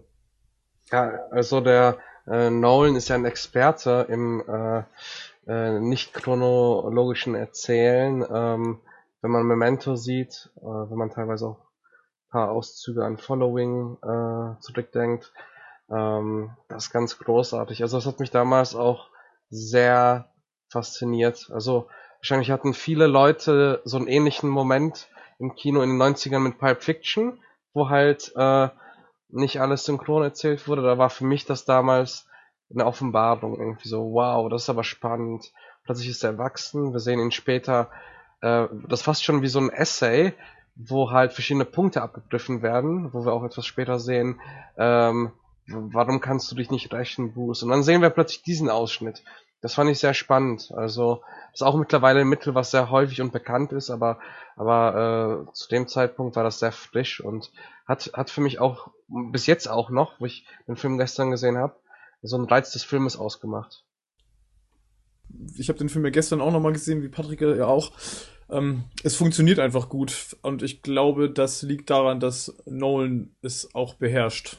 Also ich glaube, das ist wie gesagt ein Stilmittel. Ähm, ich weiß, es wird vielleicht, vielleicht langsam ein bisschen öde, aber ich musste jetzt gerade daran denken, dass beispielsweise sich Zack Snyder ja dieses Elements auch bediente, Man of Steel, und das ja versucht ähnlich aufzubauen, wo ich zum Beispiel finde, dass es schlechter ist und es nicht so gut funktioniert, woran das jetzt der einzige, weil, weil, weil liegt einfach nahe gerade der Vergleich. Da fand ich zum Beispiel, hat das nicht sehr harmonisch, hat sich das nicht sehr harmonisch in den Film eingefügt und ich finde, ähm, Nolan hat das äh, wunderbar hinbekommen, dass alle Ebenen auch funktionieren und gut ineinander greifen. Nolan war es ja sehr wichtig, die Figur Bruce Wayne interessant zu machen, damit er auch später Batman in den Mittelpunkt der Geschichte rücken kann. Denn in den alten Filmen war es ja eher so, man hat ja Batman in eine Geschichte mit reingestrickt, die eigentlich hauptsächlich von den Gegnern dominiert wurde. Fandet ihr es wichtig, Bruce Wayne als Charakter so aufzubauen, also dass man ihn tatsächlich seinen Werdegang verfolgen kann. Ist das ein, für euch ein Story-Element gewesen, wo er gesagt hat, das hätte ich schon immer gern gesehen? Wie wurde er eigentlich zu Batman? Oder war das für euch gar nicht so relevant und die Filme haben eigentlich davor schon alles Nötige erzählt, was für die Figur wichtig ist? Ich glaube, dass es ganz wichtig ist, vor allem für die Leute, die nicht viel mit Comics zu tun haben. Ich glaube, der Tim Burton Batman-Film ist ein Film, der funktioniert für Leute, wenn sie sich mit den Comics beschäftigt haben, besser als für die, die es nicht tun weil ich glaube, dass du ein Grundverständnis von dieser Figur durch die Comics ohnehin hast. Und ich glaube, dass der Film an sich, ähm, also jetzt der Burton Batman zum Beispiel, wenig, also der transportiert oder erklärt wenig die Motivation von Batman. Und das macht Nolan halt viel besser, weil er die Psychologie ähm, ergründet und dem Zuschauer versucht, ähm, eben den Menschen äh, näher zu bringen, dass man sagt, ich bin diesen Weg mitgegangen und ich verstehe die Motivation, die er hat, diesen Kampf überhaupt anzunehmen und den äh, sich sich dem auch äh, in, in, diesem, in dieser Form und auch in dieser Intensität zu widmen. Ja, was ich halt ähm, sehr spannend fand bei mir jetzt, bei meiner persönlichen Geschichte mit Batman, ich hatte halt früher ähm, halt immer die Filme und äh, so Animated Series äh, und habe da immer Batman gesehen. Und ich muss sagen, mit Batman Begins hat sich für mich erstmal eröffnet, dass die ganze Psyche hinter, hinter Batman mit Bruce Wayne und ähm, ich muss ganz ehrlich sagen, erst da habe ich angefangen, den Charakter wirklich zu verstehen, weil das vorher so ein, ich als Kind habe das einfach aus Unterhaltung geguckt und da war es für mich so, wow, das ist spannend, ich muss unbedingt mehr darüber erfahren und ähm, finde das total richtig und auch spannend, um dann weiter in die Comicwelt einzutauchen. Ja. Batman ist halt erwachsen geworden für mich damit, so ein bisschen. Erwachsen geworden ist er auch im Ton. Wir sehen ja dann einen ja, Leap Forward, in dem wir dann im Exil sind, in das sich Bruce Wayne begeben hat, und zwar in einem ja, Gefängnis im Bhutan, also im südasischen Bereich. Und das ist nicht der Batman, den man so vorher gesehen hat. Also zumindest auch nicht der Bruce Wayne. Ja, wir befinden uns erstmal außerhalb von Gotham. Das war mal was, ähm, was Neues, abgesehen von der kurzen Sequenz, die wir in Batman und Robin gesehen haben, aber wir befinden uns tatsächlich in einer größeren Welt und wir befinden uns in einem Umfeld, in dem wir jetzt Bruce Wayne nicht erwarten würden und auch auf eine dreckige Art und Weise. Also hier kommt es jetzt zu dieser Konfrontation äh, unter den Gefangenen, oh. ähm, wo sich Bruce Wayne nicht mit sieben, sondern mit sechs Menschen gleichzeitig anlegt. Ähm, das, das zeigt dann auch sehr schnell, okay, wir haben es hier mit einem richtigen Film zu tun und nicht mit einer Comic-Verfilmung. Du bist nicht der Teufel. Du bist Training. Sensationell einfach. Also das Unglaublich ist halt, gute Sprüche. Äh, ja, das ist, ähm, das fängt an und das ist halt, ähm, es ist dreckig, es ist rau, ne? Und es gibt, äh, verzeiht mir den saloppen Ausdruck, es gibt halt richtig auf die Fresse. So, und das ist, glaube ich, schon ein Einstieg, wo du denkst, okay, ähm, das ist jetzt nicht die Art von Comic-Verfilmung, die wir bisher gesehen haben. Das ist irgendwie anders. Und ich glaube, das ist auch, auch der Einstieg in diesen Film, der ähm, ist ganz wichtig und hat schon gleich am Anfang so diese Wirkung. Der gibt ein, ein sehr starkes Signal, in welche Richtung das geht. Ja, das ganze Production Design ist halt an, an die Realität äh, angelehnt, auch dass wir die Soldaten sehen, die dann äh, Bruce Wayne abführen. Ähm, ich finde aber in der Szene wird schon was, was deutlich, und zwar, dass so ein schöner britischer Humor mit den ganzen Sprüchen herrscht ja, wir führen sie ab aus Schutz. Und dann sagt er, nicht aus Schutz für sie, sondern für die anderen. Also ich finde die ganzen Sprüche super klasse und auch die Leute, die vielleicht so ein bisschen kritisieren, oh, die Christopher Nolan Batman-Filme sind zu ernst. Mir ist gestern auch nochmal aufgefallen, wie viel gute, gute, intelligente One-Liner da sind, wo man auch lachen kann. Aber ich finde es auch sehr toll. Ich bin ja auch ein Fan von Filmen, die eher so dreckig sind und düster und da finde ich auch diese Zelle gut, wo Bruce Wayne dann, äh, Spoiler, Spoiler, Rasa Ghul trifft und äh, ja, das ist wirklich ganz toll gemacht. Ich finde auch, diese, diese, diese Balance, die dieser Film hat, die, die, die schaffen die Teile danach nicht mehr so gut wie der. Auch die, die Kämpfe sehen dreckiger und wilder aus, gerade am Anfang noch. Und die Sprüche sind auch unglaublich, der allgemeine Dialoge sind unglaublich gut in dem Film. Das ist mir gestern auch nochmal aufgefallen. Ne? Also der Humor, äh, ich, es gibt so ein, zwei Sachen, wo ich sage, da, da hätte es jetzt nicht unbedingt gebraucht. Ne? So, so ein paar Szenen, wo ich sage, da ist vielleicht der eine One-Liner zu viel drin. Aber insgesamt ähm, hat der, schafft der sehr, sehr schön eine Gratwanderung.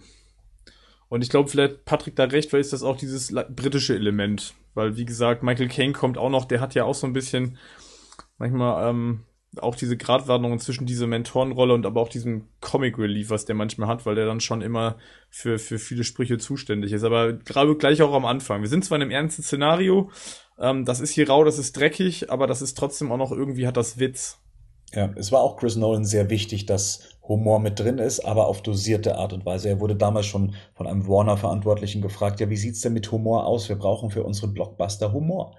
Und er hat gesagt, ja, Humor wird's geben, aber halt eben nicht, dass es ähm, eine Komödie wird, also, sondern dass es halt eben gute Punchlines gibt, die in den Film reinpassen. Und feiner find, Witz, ne? Also ist feiner Witz. Genau. Witz. Für, ja. Also für das Genre ein sehr feiner Witz und kein kein äh, brachial oder Holzhammer-Humor, der jetzt irgendwie in Slapstick ähm, abgeleitet. Also das ist halt und finde ich, dass das ist schon ein wichtiges Element auch in dem Film. Das nächste ist für mich so ein bisschen schwierig. Ähm, Bruce Wayne wird ja von Ducat äh, aufgesucht, also der spätere Ras Al Ghul, und er soll dann eben eine Pflanze besorgen und sie eben auf den Gipfel des Berges bringen. Das ist so seine erste Prüfung, um dann eben in den Tempel der äh, Liga beziehungsweise der Gesellschaft der Schatten aufgenommen zu werden. Und hier verlassen wir dann die gerade realistisch etablierte Welt und kommen dann hier in diese ja, mystische, ich möchte jetzt nicht Fantasy-Welt ähm, es nennen, aber ja, wir verlassen hier auf einmal dann wieder so die ja auf, auf Realität begründete Welt. Habt ihr mit der Szenerie ein Problem, dass wir uns auf einmal in so einem ja, Mönchstempel mit einer, ja, ähm, ich weiß gar nicht, mit, mit so einer mysteriösen Figur in der Mitte, in der Form von ähm, Ken Watanabe dann eben wiederfinden, Passt das für euch noch in diese Erzählweise des Films? Empfindest du das persönlich als Bruch? Gestern empfand ich das so, als ich den Film nochmal ah, gesehen okay. habe. Ähm, mit all dem, was wir danach gesehen haben, mit The Dark Knight, Dark Knight Rises, wobei es eher mit Dark Knight Rises wieder zusammenpasst als mit Dark Knight. Der steht am meisten, sticht am meisten heraus. Aber das ist so für mich das größte Fantasy-Element des Films. Also, dass wir hier in so einer, in so einem, ja, in so einem Kloster, in so einem mystischen, wir uns befinden. Aber da, da würde ich auch sagen, dass wir halt immer noch in einer Comic-Verfilmung sind. Also, das ist, ich glaube, einen realistischeren und ernsteren Comic also und das ist ja einfach Batman ist ja ein Superheld kannst du eigentlich nicht machen und du musst ja trotzdem noch brauchst du doch ein paar Elemente die ihn halt die das Ganze nicht, sonst hast du halt im Prinzip ein zweistündiges Drama über den Milliardär. Aber das war eigentlich auch der Sinn der Sache. Also die, ich sage jetzt mal, Entschuldigung, es ist auch eine Comic-Verfilmung, die galt ja für Chris Nolan nicht. Er wollte es ja nicht wie eine Comic-Verfilmung angehen. Er hat ja auch selber gesagt, er wollte die, die Ränder der Comics endlich entfernen. Und für den gesetzten Ton war mir die Welt äh, da so ein ein Stückchen zu abgehoben. Aber wie gesagt, eher im Nachhinein, nicht aus der Betrachtung von damals. Damals hatte mir das überhaupt nichts ausgemacht, weil das natürlich der erste Film war, der diese Welt etabliert hat. Und wenn ich mir dann so Dark Knight angucke, der dann damit überhaupt nichts mehr zu tun hat, da sticht das dann schon äh, sehr heraus, wo äh, Bruce Wayne seine, seine Anfänge begründet. Aber ich finde zum Beispiel, dass die, ähm, dass dieser Tempel ähm, ist natürlich schon bisschen artifiziell, aber es gibt ja solche Tempel. Es ist jetzt nichts, äh, was komplett weg von der Realität ist. Und äh, beispielsweise auch, dass wir sehen, dass halt äh, diese Pflanze benutzt wird, um die Ängste von äh, Bruce Wayne, Batman halt äh, zu zeigen, wirkt auf mich ganz, ganz plausibel wie eine Droge, die halt äh, Halluzinationen hervorruft. Und äh, von daher finde ich das gar nicht so mystisch oder abgehoben, äh, wie, wie, wie, wie du das, glaube ich, wahrgenommen hast. Also für mich passt das immer noch sehr gut rein. Natürlich ist es so ein, so ein Ding, was, wenn man jetzt nochmal Dark Knight äh, nimmt, schon hervorsticht, aber das würde ich dann darunter einordnen, dass es halt so was fernöstliches ist und ähm, nur ein bisschen übercharakterisiert vielleicht. Ich, ich, will da gar nicht so ein großes Ding draus machen, weil grundsätzlich hast du natürlich äh, recht und wie schon gesagt, ich habe das damals ja auch so gesehen. Ich fand das gestern nur so ein bisschen merkwürdig. Er kommt dann da rein, die Tür geht okay. bedeutungsschwanger auf und genau in der Mitte des Raums sitzt jemand auf seinem Thron in einem in einem Kostüm und spricht dann und da habe ich mir so gedacht, ah, puh, irgendwie kommen wir hier halt in so eine in so ein kleines Fantasy-Setting. Aber das. Aber, ähm, aber, aber Moment, äh, der Russ Al Ghul sagt ja selbst, dass Theatralik ein mächtiges Mittel ist. Und ich glaube schon, dass die, äh, dass, dass die in Theatralik echt gut sind, gute Schauspieler, und dann halt paar Kerzen anmachen und halt äh, das schon atmosphärisch kriegen. Also das finde ich schon kohärent zu dem, wofür diese Organisation auch steht. Okay, gebe ich dir recht. Mhm. Ja, vielleicht ist das aber eher so das Problem. Ich, also ich verstehe das schon, was Bernd meint, weil alles in dem Film ist ansonsten sehr technisch erklärt. Ne? Also wir kommen hinterher, alle Gadgets, das hat irgendwie alles einen sehr realistischen, technischen Hintergrund und das ist so ein Element äh, so, und vielleicht ist das so das Problem, dass das hinterher eigentlich gar keine Relevanz mehr hat. Also das kommt in dem Film danach auch nicht nochmal raus, finde ich jetzt. Und ich finde auch, dass der, ähm, dass diese ganze Gesellschaft der Schatten, für die finde ich das sehr, sehr organisch. Also das passt ja schon auch sehr gut zu Ras Al Ghul an sich. Ja, so ich meine, da hätte es ja noch viel mehr gegeben, wenn man jetzt überlegt hätte in den Comics die Lazarusgrube und solche Sachen. Das ist ja Ras Al Ghul ist ja immer schon eine Figur, die sehr stark von Mystik umgeben ist. Ähm, von daher finde ich das eigentlich ganz cool, aber es stimmt, es hat halt für den Film danach eigentlich überhaupt keine, also es taucht gar nicht mehr wieder auf und es hat jetzt auch keine große Relevanz für das, was danach kommt. Ähm, da würde ich aber widersprechen, weil ähm, Bruce Wayne aus, aus dieser Lehre, der, der Mystik, der, der Bilder, ähm, halt Batman formt. Also ich finde schon, dass Batman ein Produkt ist von Gesellschaft der Schatten im Film jetzt hier, ähm, die halt sich sehr inszenieren und am Ende des Films auch nochmal sehr inszenieren. Selbst wenn, ähm, wenn wir sehen, wie Batman gegen die fünf, sechs Leute da kämpft, die Russ Al Ghul da schickt, die sind ja auch von Moment verkleidet und äh, äh, benutzt ja nicht ohne Grund genau diese diese äh, Halluzination als äh, als Angstfeder für, für ganz Gotham. Man hat halt versucht, finde ich, und das hat auch meiner Ansicht nach gut geklappt. Also ich kann schon verstehen, was der Punkt weg von Bernd ist, aber man hat halt versucht, den Batman die Figur mit seiner Herkunft in, in einen realistischen oder in einen Film zu stecken, der auch so quasi, was auch so passieren könnte. Und dafür finde ich, haben sie es gut, meiner Ansicht nach gut geschafft eigentlich. Gehen wir mal einen Schritt zurück in die Vergangenheit. Eine weitere Figur, die wir besser kennenlernen als in all den anderen Filmen davor. Thomas Wayne, der Vater von Bruce Wayne, der ihn aus dem Brunnen rettet und ihn dann ins Haus trägt. Das ist das erste Mal, dass wir Alfred sehen und ähm, ja, das erste Mal halt eben Thomas Wayne kennenlernen, den wir in der Form noch nie so gesehen haben. Wie findet ihr die Darstellung von Thomas Wayne?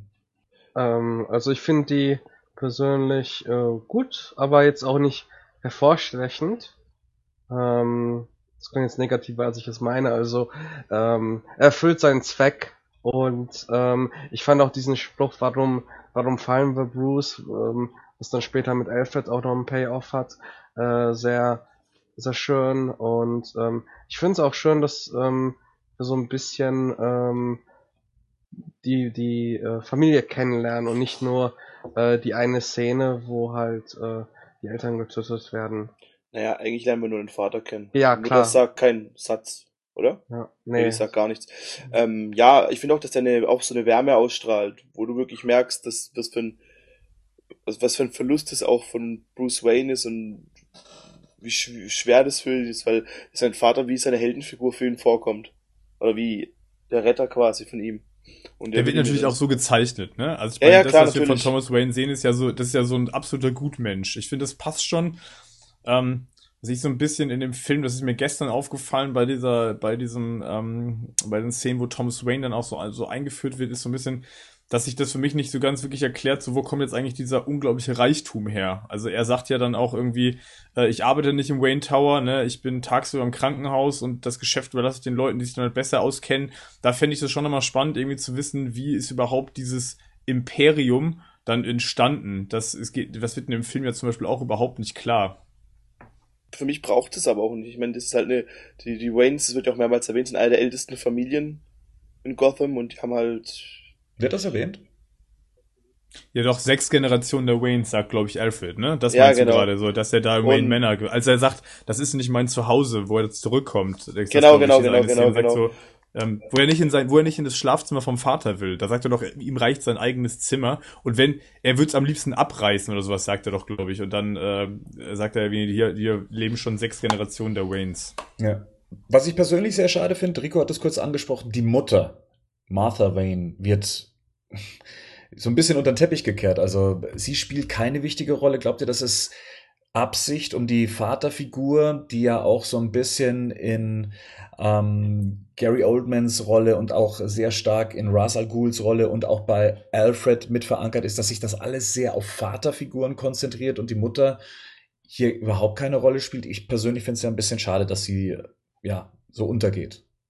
Ja, also ich denke schon, dass es in Vaterfiguren und Ersatzvaterfiguren spielt, nur wir haben halt in der ganzen Trilogie, beziehungsweise jetzt hier in dem Film, halt auch nicht so den weiblichen Gegenpart, wo eine Mutterrolle zustande kommen würde. Ich, ähm, ich muss sagen, ganz ehrlich, mir ist es bis gerade, bis, äh, bis Rico gesagt hat, ah, die sagt kein Wort, ist es mir eigentlich nicht aufgefallen. Und es ist für mich auch irgendwie völlig egal. Also äh, nichts gegen, äh, gegen Mutterrollen. Ähm, vielleicht sehen wir das auch in der zukünftigen Interpretation, aber es ist kein Punkt, wo ich sagen würde, oh, das fehlt mir jetzt. Ja, es ist halt ein bisschen schade. Ich meine, es heißt immer, Bruce Wayne hat seine Eltern verloren.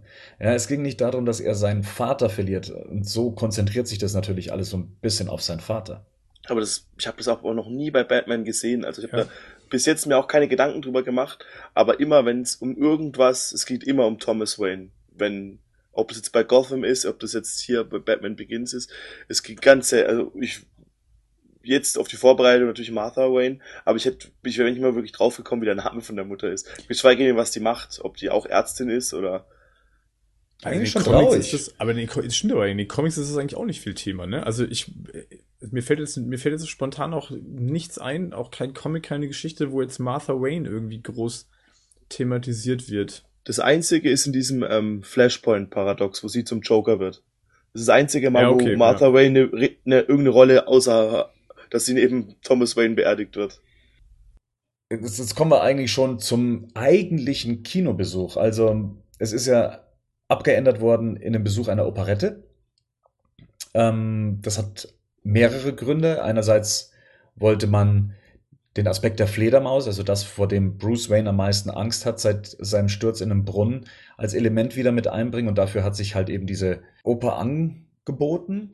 Und gleichzeitig wollte man, dass Batman kein Vorbild hat. Denn eigentlich haben sie sich ja im Zeichen des Zorro angeguckt in den Comics. Und ähm, Chris Nolan hat immer gesagt, ja, nee, ich will nicht, dass Batman ein Vorbild hat. Es gibt keine anderen Helden. Es gibt keinen Superman, es gibt keine Comics und es gibt auch keine maskierten Helden in Filmen. Wie findet ihr diesen Ansatz und damit auch so ein bisschen der Bruch mit den Comics? Die Frage ist halt, ob es besser ist, dass sich halt dann Batman anstatt von Zorro ähm, so ein bisschen, weil er durch seine Angst halt getrieben wird, ob das dann nicht vielleicht ein bisschen zu viel ist, zu viel gewollt. Ich meine, die Angst von Bruce Wayne, die er dann verspürt, als er sich eben dieses Stück anschaut, ist eigentlich verantwortlich, wenn man es mal streng sieht, für die Ermordung seiner Eltern. Ja, das wird auch in dem Film auch ganz, ganz, das wird auch nochmal thematisiert. Also er sagt es ja selber nochmal, ne, als kleiner Junge dann. Das glaube ich direkt nach der Beerdigung. Da sagt er doch zu Alfred, dass äh, sie jetzt tot sind, weil er Angst hatte. Das ist ja so ein bisschen ein Spider-Man-Element, dass er Mitschuld eben ist, was in den Comics jetzt nicht so der Fall war ich finde es ein bisschen besser für, für diese Mönch-Thematik, dass er sozusagen ins äh, Kloster geht und sich zurückzieht, weil er erstmal das verarbeiten muss nach dieser langen Zeit auch noch und sich selbst immer noch sucht.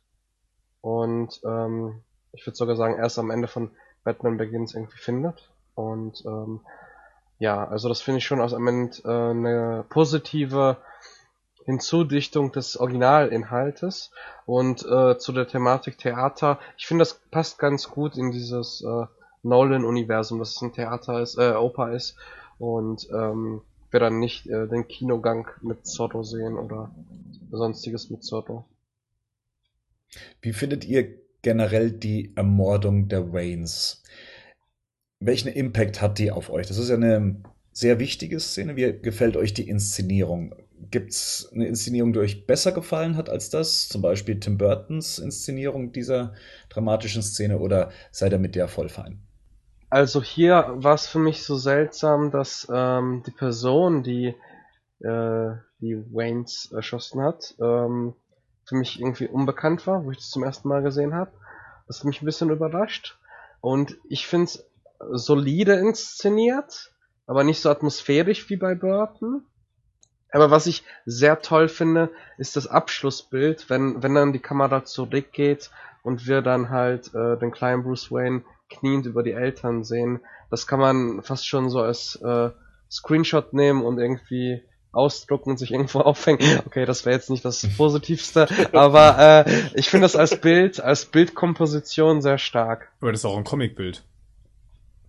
Also das ist doch ein, das ist doch ein Shot, das ist doch ein, ähm, Year One Cover was sie praktisch, äh, was Nolan eigentlich eins zu eins visuell umgesetzt hat, was er ja mit einigen äh, Sachen gemacht hat und äh, ja auf, je, auf, je, auf jeden Fall. Ist ja. ja macht es aber nicht schlecht. Nee, nein, sondern, nein, nein, ganz im Gegenteil. Ich meinte nur ja, gerade, ich glaube, deswegen wirkt es auch so, dass man das jetzt wie so ein äh, Screenshot, dass man sich das quasi als Poster aufhängen kann, weil es glaube ich in der Grundkomposition tatsächlich ein ein Cover war. Ne? Also ja, ja okay, ja auf jeden Fall, ja. Ich finde es auch sehr schön, dass überall Dampf rauskommt und alles voller Graffiti ist, also richtig dreckig auch. Ähm, ich hatte bei den Burton-Varianten äh, immer das Gefühl, äh, oder bei den vergangenen Varianten immer das Gefühl, dass es wie so ein Theaterstück ist, weil es sehr inszeniert war. Und hier habe ich irgendwie das Gefühl, dass es aus einer Handlung her passiert. Aber eines muss ich nochmal fragen, so das ist mir gestern, das ist mir vorher auch noch nie wirklich aufgefallen das ist jetzt auch wieder eine Kleinigkeit, aber ich habe mich gestern schon gefragt, ähm, das ist ein Opernhaus und äh, wo kommen die da bitte raus? Der also, Hinterausgang. Ja klar, aber, aber, aber warum? Also warum gehen die überhaupt aus dem Hinterausgang? Die hätten doch auf den normalen Ausgang nehmen können. Also die stehen da ja in der, in der Gasse, wo du denkst, was ist denn da jetzt eigentlich los? Wo sind die denn da, meine Güte? Also da werden ja wohl kaum alle Operngäste irgendwie rausgehen, weil das ist ähm, ja. Nee, aber es ist in, in der klassischen Oper ist es so, wenn das Opernstück läuft, dann äh, kommst du nicht aus dem Hauptausgang raus. Also es ist wirklich so, da stehen dann Leute, damit keiner mehr rein und raus kann. So, das klingt wirklich obskur, aber da wird man wirklich gebeten. Ja, äh, ja, klar, aber, also, ja, aber ich. Ja, also damit habe ich jetzt ehrlich gesagt gar nicht so das Problem.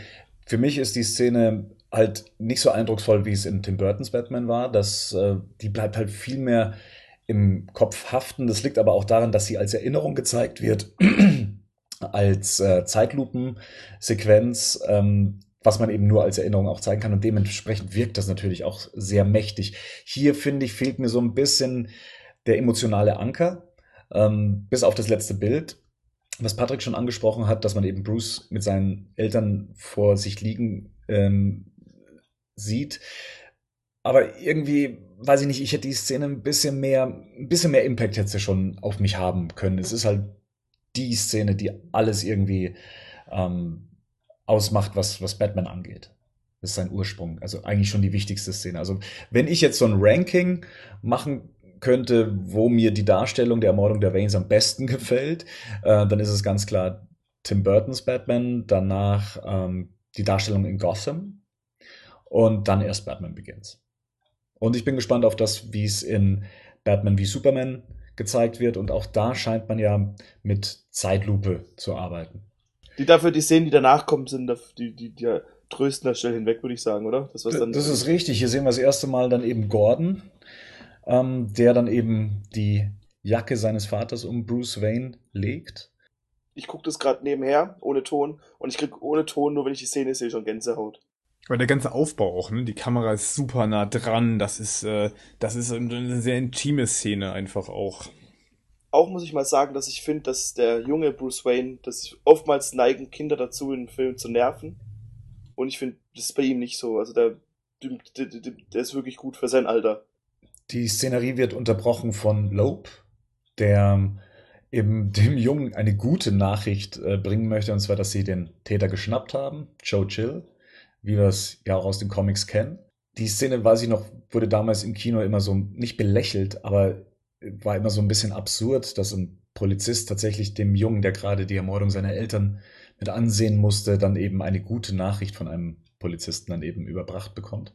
Äh, ich fand das aber eigentlich ganz cool, weil das so diesen Kontrast zeigt, dass halt äh, Gordon ähm, halt äh, sehr einfühlsam ist, sich um ähm, um Bruce kümmert und dann kommt sozusagen der neutrale Polizist und äh, tritt so ein bisschen ins Fettnäpfchen beziehungsweise spricht so ein bisschen unbedarft. Also das fand ich eigentlich ganz cool, dieser äh, Kontrast zwischen den beiden.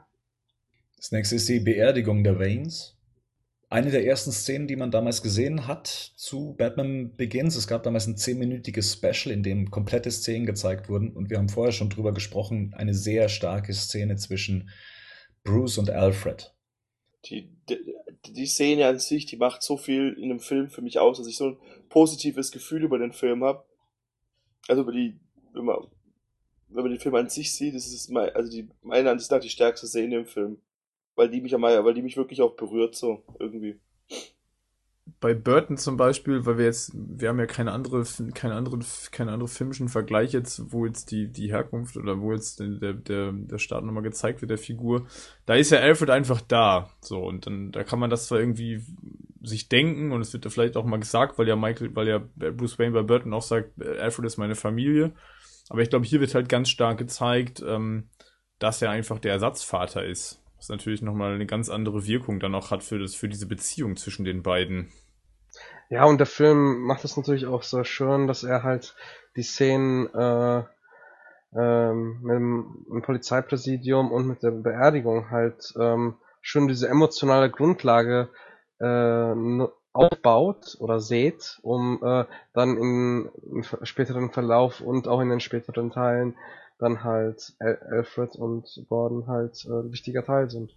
Ich finde es auch ganz wichtig, dass man nochmal, weil ich glaube, wir haben da auch nochmal so einen ganz anderen Blick, weil ich glaube, dass man, wenn man die Hintergrundgeschichte kennt und die Comics gelesen hat, natürlich auch diese Figuren einfach kennt. Und ich glaube aber, dass es wichtig ist, auch einem Zuschauer klarzumachen, wer ist eigentlich Alfred?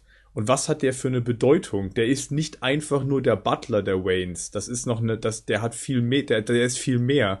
Das ist ja jetzt auch nicht immer, also ich glaube, für viele Leute, die damals so den Burton Batman, deswegen wurde das da auch nochmal gesagt, weil es erstmal so ist, ja, okay, der Butler. Es ist halt der Butler. Aber nee, es ist halt nicht nur der Butler. Es ist eigentlich, es ist eigentlich wie sein Vater. Und ich glaube, das ist hier auch nochmal ganz wichtig, weil es halt auch nochmal gezeigt wird zur, zur Jugendzeit oder dann, als er noch ein Kind ist.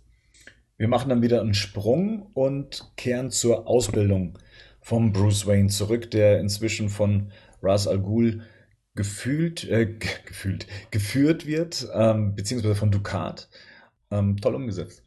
So, einer meiner Lieblingsmontagen in der ganzen äh, Batman-Historie, weil er halt ähm, so, ich weiß noch, dass ich früher Karate Kid und so was ganz gerne mochte und ähm, finde es auch hier ganz spannend, wie, wie wir erfahren, äh, oder der Zuschauer, der auch jetzt mit Batman nicht so vertraut ist, wo äh, die Inspiration für die ganzen Techniken von Batman sind. Ja, und ja, das, das finde ich halt schon, schon gemacht, auch einerseits, dass wir häufig Lime Neeson hören und dann auf der anderen Seite sehen wir sehr viele verschiedene ähm, gerade des T Trainings und ähm, auch diese Aggressivität, dass er beispielsweise sagt, ja, es ist nicht die Schuld ähm, von dir, dass deine Eltern gestorben sind, sondern die deines Vaters.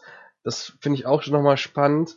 Nicht nur, dass er dieser Mentor, dieser weise Mentor ist, der halt ähm, was beibringt, sondern ihm auch zum Nachdenken durch Provokation halt anstiftet. Und das, das finde ich sehr faszinierend, weil das macht die Figur äh, Rasa Ghul ähm, sehr ambivalent nach meiner Meinung. Ja. Ich finde es auch extrem gut, dass man zeigt, so Wut alleine und Aggressivität, und Aggressivität reicht nicht. Also hier hast du, ne, du hast hier so das Kernelement, das ist so ein Grundantrieb. Aber jetzt sieht man ja, wie er das auch alles verfeinert. Also in dem Kampf sieht man das ja auch. Er ist stark, er, er will, aber das reicht alles nicht, wenn du auf Leute triffst, äh, die halt auch ausgebildet sind und kämpfen können, so wie Ducat oder Ra's al Ghul in dem Fall ja, ihm das ja relativ schnell auch klar macht. Und ich finde diese Szene auf dem Eis zum Beispiel sensationell gut, ähm, wo er dann sagt, du hast vergessen, auf deine Umgebung zu achten und lässt ihn in einem Eis einkrachen. Das ist halt einfach sensationell gut gemacht. Also Wayne zeigt so, hier pass auf, du musst halt immer schon auch noch den Kopf benutzen. Du kannst nicht nur rein das Gefühl walten lassen. Mhm. Es gibt ja dann die schöne Lagerfeuerszene, in der eben der durchnässte Bruce Wayne versucht, sich ähm, zu wärmen. Ich finde das ganz lustig, weil Chris Nolan die, die Anekdote erzählt hat, dass das erfunden ist, was da als Tipp gegeben wird. Und zwar der, der Spruch mit äh, reib dir deine Brust, äh, die Arme kümmern sich dann um sich selbst. Und er, er wirklich Angst davor hatte, dass er lauter Briefe vom Pfadfindern bekommt, die sagen, was für ein Schwachsinn erzählt ihr denn da? Und ich habe das auch immer geglaubt, weil es für mich auch so logisch klang, ja, dass wenn man sich die Brust reibt, dass dann die Arme automatisch dann warm werden, irgendwie, ja. Aber da ist er so ein bisschen von der Realität abgewichen. Aber wichtiger ist ja eigentlich hier in dem ähm, Gespräch ja auch dann eben die Frage, ob denn Rache für Bruce überhaupt eine Option ist. Und er musste das anscheinend selbst erst erfahren, dass Rache nicht der richtige Weg für ihn ist, was dann wieder zu der nächsten Rückblende dann eben führt, indem er, ähm, ich glaube, vom College kommt er dann. Ja, genau. Ähm, und ähm, dann mal wieder Wayne Manor besucht, irgendwie so das Andenken an seine Eltern gedanklich mit den Füßen tritt und eigentlich nur zurückgekommen ist zur Anhörung, da Joe Chill ja, äh, die Option hat, freigelassen zu werden. Also hier fand ich das ganz cool vom äh, von der Frisur von Christian Bale, dass der wirklich auch äh, äh, so etwas jünger aussieht. Also das finde ich haben die ganz gut hin hinbekommen. Und diese Bilder, wo wo die halt die Treppe hochgehen und zum zum Raum von äh, Bruce Wayne, ähm, fand ich das auch sehr imposant, dass äh, alles so eingedeckt ist wie so ein äh, Museum, was nächste Woche öffnet, aber wir wissen ja, dass es schon länger in dem Zustand wohl so mhm. äh, zu sein scheint. Und äh, ich mag, ich mag die ganze Sequenz auch ganz gerne, dass er halt im Gerichtssaal ist und ähm, für mich war das damals auch richtig überraschend, ähm, dass äh, irgendwie äh, der Verbrecher halt getötet wird. Ich dachte einfach, es wird so dieses Klischee, okay, er läuft mit der Waffe dahin, macht's aber nicht.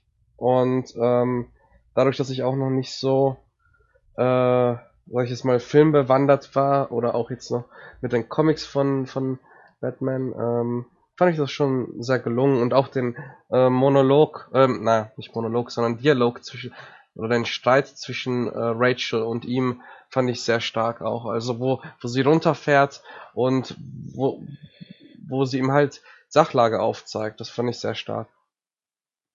Es braucht halt schon so einen Schauspieler wie Christian Bale, der das auch diesen unerfahrenen, jungen, trotzigen Bruce Wayne im gleichen Film auch darstellen kann und dann auch später noch den erwachsenen, überlegenen, nenne ich es jetzt mal, Bruce Wayne. Äh, ja, und es bleibt auch alles auf den Schauspielern, weil was Nolan, glaube ich, in all seinen Filmen macht, Zeit spielt für ihn keine Rolle. Wenn wir uns äh, Gary Oldman anschauen, sieht er eigentlich ähm, wenn er, wenn er Bruce Wayne als Kind trifft, genauso alt aus wie später. Vielleicht mit so kleinen Feinheiten. Alfred sieht eigentlich in der ersten Sequenz, in der wir ihn sehen, genauso aus, wie er später aussieht. Ähm, bei Bruce Wayne ist es vielleicht gerade mal die äh, Frisur, die sich verändert hat und natürlich, dass es dann Christian Bale ist und nicht der junge Darsteller. Aber er versucht eigentlich auch in seinen anderen Filmen nie das Thema Zeit ähm, Gegenstand der Darstellung der Figuren zu machen. Also er hätte ja auch einen jüngeren James Gordon zum Beispiel zeigen können, anhand eines anderen Darstellers, sondern er lässt das tatsächlich über die Charakterentwicklung dann eben darstellen, wie sich, auf, äh, in, in welchem Zustand derjenige sich gerade befindet. Ich finde es teilweise ein bisschen schade, weil man immer denkt, ah, hat er da nicht dran gedacht, dass man Alfred vielleicht mal mit dunklen Haaren zeigt und später dann mit weißen Haaren. Ähm, aber es stimmt, es, es, es läuft über, über die Schauspielkunst dann letztendlich, wie reif eine Figur inzwischen geworden ist. Ich muss halt auch recht sagen, ich sehe das jetzt, also wenn ich jetzt den Film sehe, stört mich das nicht. Das ist eher, ich hab's lieber, ich sehe das lieber so, dass du die, das, wie so ganz schlechtes Make-up oder wie es vielleicht bei mhm. diesem, ähm, wie hieß der Film mit, dieser Alien-Film, dieses Prequel, wo dann, wo dann zum Schluss auch der Guy Pierce oder was das ist, dieses ganz schlechte Make-up hat. Prometheus? Prometheus, genau. Und das sehe ich so lieber. Das erste Mal, wo das, finde ich, gut geklappt hat, war jetzt in Ant-Man, wo man jungen Michael Douglas dargestellt hat. Aber so vor elf Jahren sehe ich das lieber so. Und mich stört es nicht so wirklich. Ich meine, Michael Caine sieht jetzt auch nicht arg viel anders da aus wie in, in Batman Begins. Der ist halt ein bisschen dicker geworden, aber so viel hat sich jetzt auch nicht verändert bei ihm. Und meistens wirken gefärbte Haare wirken nicht so gut, ehrlich, auch in Filmen nicht. Dann ist ja natürlich das Thema unerfüllte Rache. Also dass sich Bruce Wayne eigentlich rächen wollte mit der Pistole und halt eben Joe Chill selbst ermorden wurde, wurde ihm ja weggenommen von Falcone. Findet ihr das eigentlich gut? Wie das gelöst wird in dem Film? Dass sie ihm zuvorkommen? Ja. ja. Ja. Ich glaube, wenn er selber Rache verübt hätte, indem er ihn erschossen hätte, ich glaube, das wäre eine andere Figur geworden. Wie ist es in den Comics? In den Comics wird ja die, wird ja der Mörder der Waynes nie gefasst. Batman trifft, glaube ich, später mal, mal auf Joe Chill. Das ist, das ist ein interessanter Punkt generell. Ähm, es gibt ja so eine bestimmte Dramatik. Einerseits, dass der Mörder nie gefunden wurde, dass Batman nicht weiß, wer es war. Und hier wird es ein bisschen umgekehrt. Hier wird halt, ja, er weiß, wer es ist, aber er kann sich an ihm nicht rächen. Was findet ihr denn die spannendere Ausgangslage? Also das andere wäre im Prinzip Spider-Man. Aber ich finde, es passt nicht zu der Figur von Batman, dass er jemanden umbringt ich jetzt eher, also so wie es dort gelöst ist, finde ich gut, oder so wie es, wie du es gerade in den Comics erklärt hast, also wenn er schon Batman ist, auf ihn trifft. Das wären die zwei, das wären die zwei Szenarien, die ich sehen will. Ich will nicht, dass er ihm im Gericht eine Kugel den Kopf jagt. Nee, das, das meine ich auch zum Beispiel. Also das meinte ich gerade auch nicht. Also ich hätte, ich hätte zum Beispiel dramaturgisch spannender gefunden, wenn Chill in dem Film nicht erschossen worden wäre aber dass man trotzdem irgendwie das so gemacht hätte, dass er das nicht hinkriegt, jetzt ihn im Gerichtssaal zu erschießen oder er sich das irgendwie anders überlegt. Also dass das hätte ich einfach dramaturgisch noch interessanter gefunden, weil so ist ein bisschen so, ja, er hat jetzt nicht persönlich Rache nehmen können, aber es ist dann trotzdem so ein bisschen, ja, der Täter hat jetzt irgendwie seine gerechte Strafe bekommen. So, das ist ein bisschen. Ich hätte es spannender gefunden, wenn man das nicht so einfach gelöst hätte. Hm, ich sehe das eher als Lernkurve für Bruce Wayne. Er hat drauf gebaut, wenn er sich rächen kann, wenn er denjenigen ermordet, dann ver, ähm, verschwindet der gesamte Schmerz. Er wird dann erlöst von dem Ganzen. Er kann sich rächen, was ja viele immer unter Rache dann eben auch verstehen, dass das die Problemlösung für vieles ist, ja, wenn man sich dann eben rächt. Jetzt wurde ihm das genommen, ähm, aber der Tod desjenigen hat nichts daran geändert an dem Ganzen, an der gesamten Situation. Ja, die Gefühle sind immer noch da. Und ähm, ja, also Rache ist für ihn keine Lösung. Ich glaube, das ist so der Punkt, dass er nicht zum Racheengel wird, sondern dass er eine andere Mission braucht. Also ich hätte ähm, so die, die Henning-Lösung, nenne ich es mal. Ähm, die wäre doch aber sehr konventionell gewesen, dass wir einen Helden haben, der so gut ist, der es doch nicht äh, erledigen kann, nenne ich, ich nenne es jetzt mal eiskalt so, das nicht erledigen kann und ähm, ja, damit dann lebt. Also das, ich, ich finde es gerade spannend, dass ihm diese Möglichkeit genommen wurde, dass er aber gleichzeitig auch sieht, dass die Person gerade stirbt, wo dann Rachel sagt, ja, du brauchst das gar nicht mit ansehen und er sagt dann, doch, ich möchte das. Ähm, das finde ich halt sehr spannend, weil so, das hat so ein bisschen was Shakespeare-mäßiges, also von der Dramaturgie her. Er, er kann es nicht mehr machen, weil ihm diese Möglichkeit genommen wurde und er muss jetzt gucken, was er daraus macht. Das finde ich spannender, als wenn, wenn jetzt irgendwie, also es wäre vielleicht spannend, wenn er immer noch mit sich kämpfen würde, wenn die Person noch leben würde, aber so dieses klassische, oh, ich, ich gehe jetzt dahin mit der Waffe und mach's doch nicht, das haben wir in so vielen Hollywood-Filmen schon gesehen, das ist für mich fast schon ein Klischee. Also das meinte ich auch nicht, ne? Das wäre jetzt eine Möglichkeit gewesen. Ich habe gesagt, oder er wird daran gehindert. Das fände ich zum Beispiel viel spannender, wenn man ihn irgendwie daran hindern würde. Ähm, weil das fände ich wieder dramaturgisch noch spannender. Man hätte ja zum Beispiel auch ähm, zeigen können, ob Rachel ihn irgendwie daran hindert. Das hätte zu der Dramaturgie und zu der Dynamik von dieser Beziehung okay, ja, hätte das auch gepasst, dann hätte es noch interessanter gemacht. Aber dann hätte man diesen Kampf der lebt noch, der ist noch da, ne? Das ist immer noch ein mhm, Gedanke. Ja. Damit hätte man, glaube ich, spannend arbeiten können, psychologisch, ne? Also so ist ein bisschen so, ja gut, er ist jetzt halt tot, der Mörder, das spielt erstmal keine Rolle mehr. Auch wenn ich das ähm, auch ähm, teil, was Bernd sagt. Ich finde, da sind ein, das hätte auch mehr, es hätte mehrere Möglichkeiten gegeben, mhm. ähm, das spannend zu lösen. Ich hätte diese, diese Variante hätte ich einfach gerne mal ähm, durchgespielt, ne? So, der Mörder bleibt am Leben, der wird jetzt halt verhaftet oder ist sogar frei vielleicht auch, ne? Was macht er jetzt damit? Was, was macht er damit? Das wäre sehr spannend, auf jeden Fall. Äh, Gibt es irgendwo in den Comics, dass er lebt und äh, Batman mit sich bringt? Das finde ich eigentlich echt ziemlich spannend. Es gibt einen Comic, in dem Batman später Joe Chill sucht. Ja, das gibt's. Also da wurde er dann anscheinend gefunden. Ich kann jetzt gerade nicht sagen, welche Ausgabe, aber okay. es gibt eins. Ich weiß nicht mehr, ob es aktuell ist, also noch in der, im, im aktuellen Universum spielt, aber es gibt eine Geschichte dazu, ja. Ähm, das Gespräch, was es dann später mit Rachel gibt, ich weiß nicht, ob das nochmal den gleichen Effekt hätte, wenn jetzt zum Beispiel Rachel ihn vor Ort gehindert hätte, weil sie war ja bis dahin noch überzeugt, dass er ein guter Mensch ist. Und es gibt jetzt diese eine Sequenz, in der er ihr zeigt, okay, ich hätte ihn eigentlich ermorden wollen. Und sie ist ja in dem Moment fassungslos, ja, so dass sie ihm zweimal eine schmiert und ihm dann danach noch den Satz mitgibt, dass äh, sich sein Vater für ihn schämen würde. Und ich glaube, das ist so der Punkt für ihn, in dem er das Ganze dann realisiert, weil er steigt ja dann aus, äh, geht dann an die Docks, sieht sich die Waffe nochmal genau an, sieht dann nochmal vor Augen die Waffe des Mörders und bekommt dann die Verbindung, okay, ich bin eigentlich nicht viel besser als, als der Mörder, den ich eigentlich ermorden wollte. Und ich glaube, dass das in einer anderen Konstellation nicht so gesessen hätte, weil das in einer ruhigen Situation stattfand, in einer, in der man nochmal klar über alles nachdenken kann.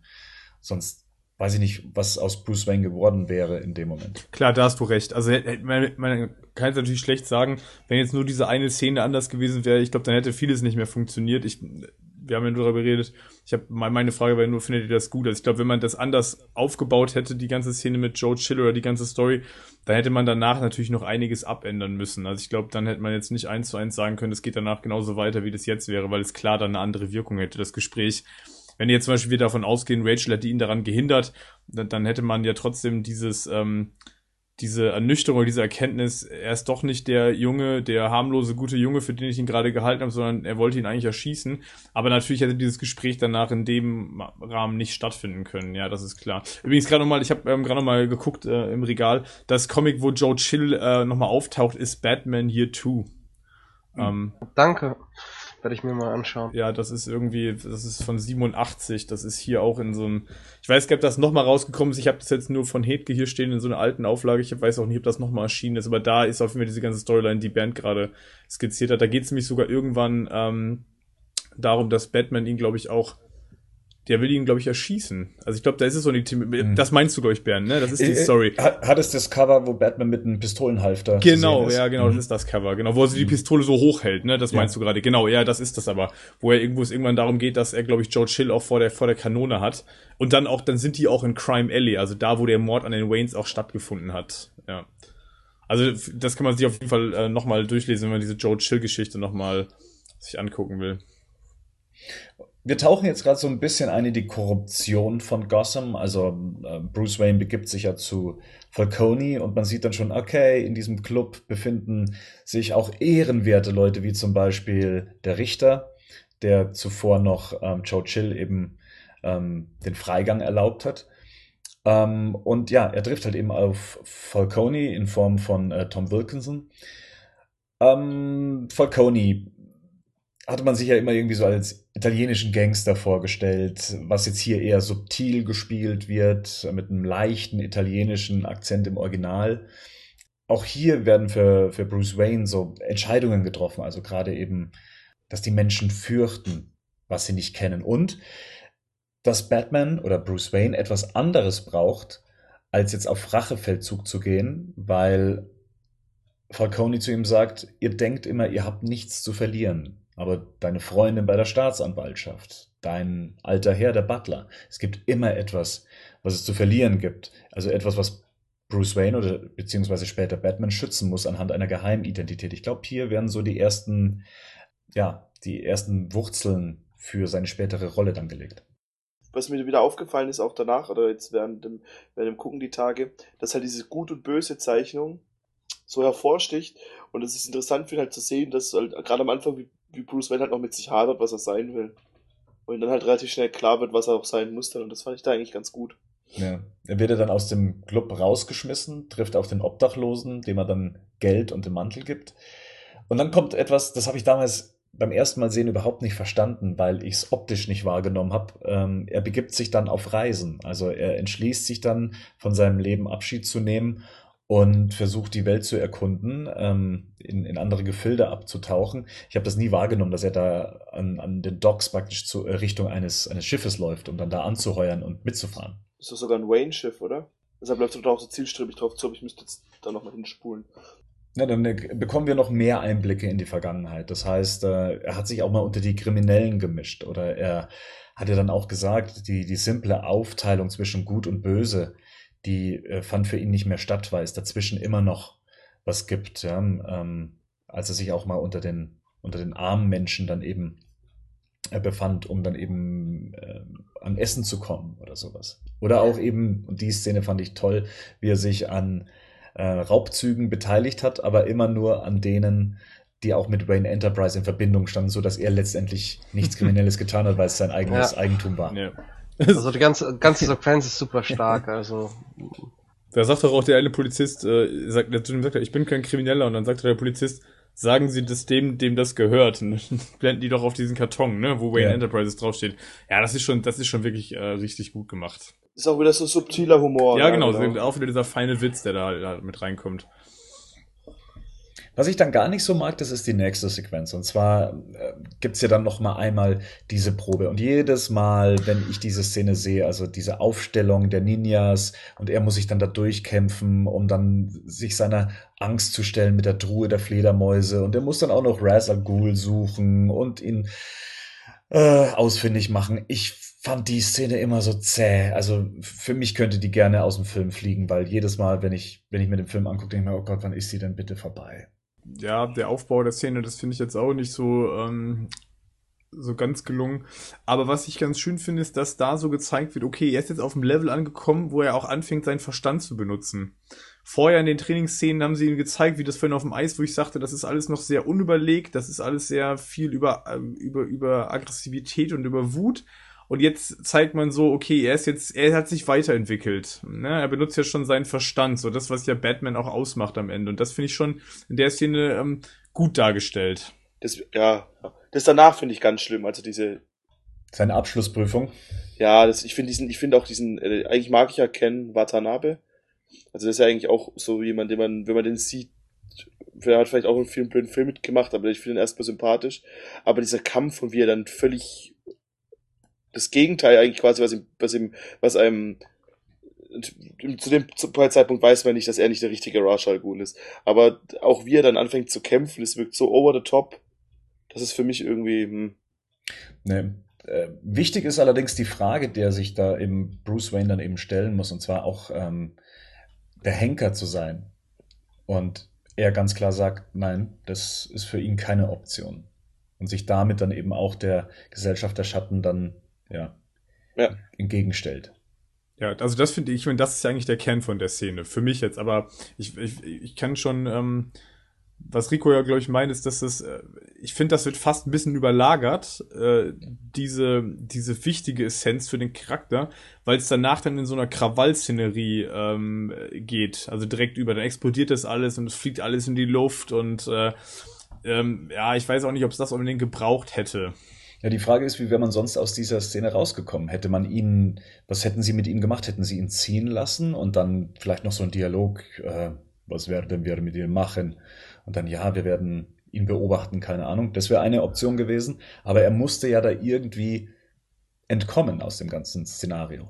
Ich hätte das, das, was du gerade skizzierst, hätte ich auf jeden Fall spannender gefunden. Also wenn er einfach der Liga der, der Gesellschaft der Schatten, ähm, ich bin die ganze Zeit bei Liga immer, ähm, Gesellschaft der Schatten, wenn er den einfach den Rücken gekehrt hätte. Das hätte ich auf jeden Fall spannender gefunden. Man muss ja dazu sagen, er rettet jetzt zwar am Ende ähm, dann Russell Ghul oder zu dem Zeitpunkt noch Dukal, aber ich meine, da sind ja mit Sicherheit noch ein paar andere noch gestorben. Ist die Frage. Ja, aber das ist eigentlich macht das sonst nicht viel Sinn. Also ich meine, das ganze Ding fliegt halt komplett in die Luft. Also ich kann mir jetzt nicht vorstellen, dass die da alle rausgekommen sind. Und dann macht so ein bisschen dieses Ich töte nicht halt irgendwie auch keinen Sinn, weil das, was er da macht, ist ja dann auch relativ unüberlegt. Also ne, er, er feuert ja dieses die die die Glut da oben hin und dann geht das alles in, in Brand auf und ja, ich finde das das das macht jetzt nicht so viel Sinn eigentlich. Vor allem stirbt der Gefangene sicher.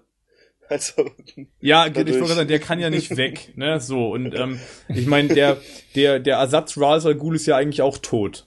Da gehen wir jetzt aber, aber von aus, der stirbt ja so direkt, das sieht man ja sogar noch. Nur nicht durch seine Hand. Ja, nicht durch seine Hand, aber das ist natürlich trotzdem so, wo ich sage, naja, also, ähm, aber auch wirklich schlecht. Also das ist auch so, wo ich mir gedacht habe, das hätte man doch nochmal, hätte man das sich doch nochmal angucken können und nochmal neu vielleicht drehen wenn, wenn du den so siehst. Ja.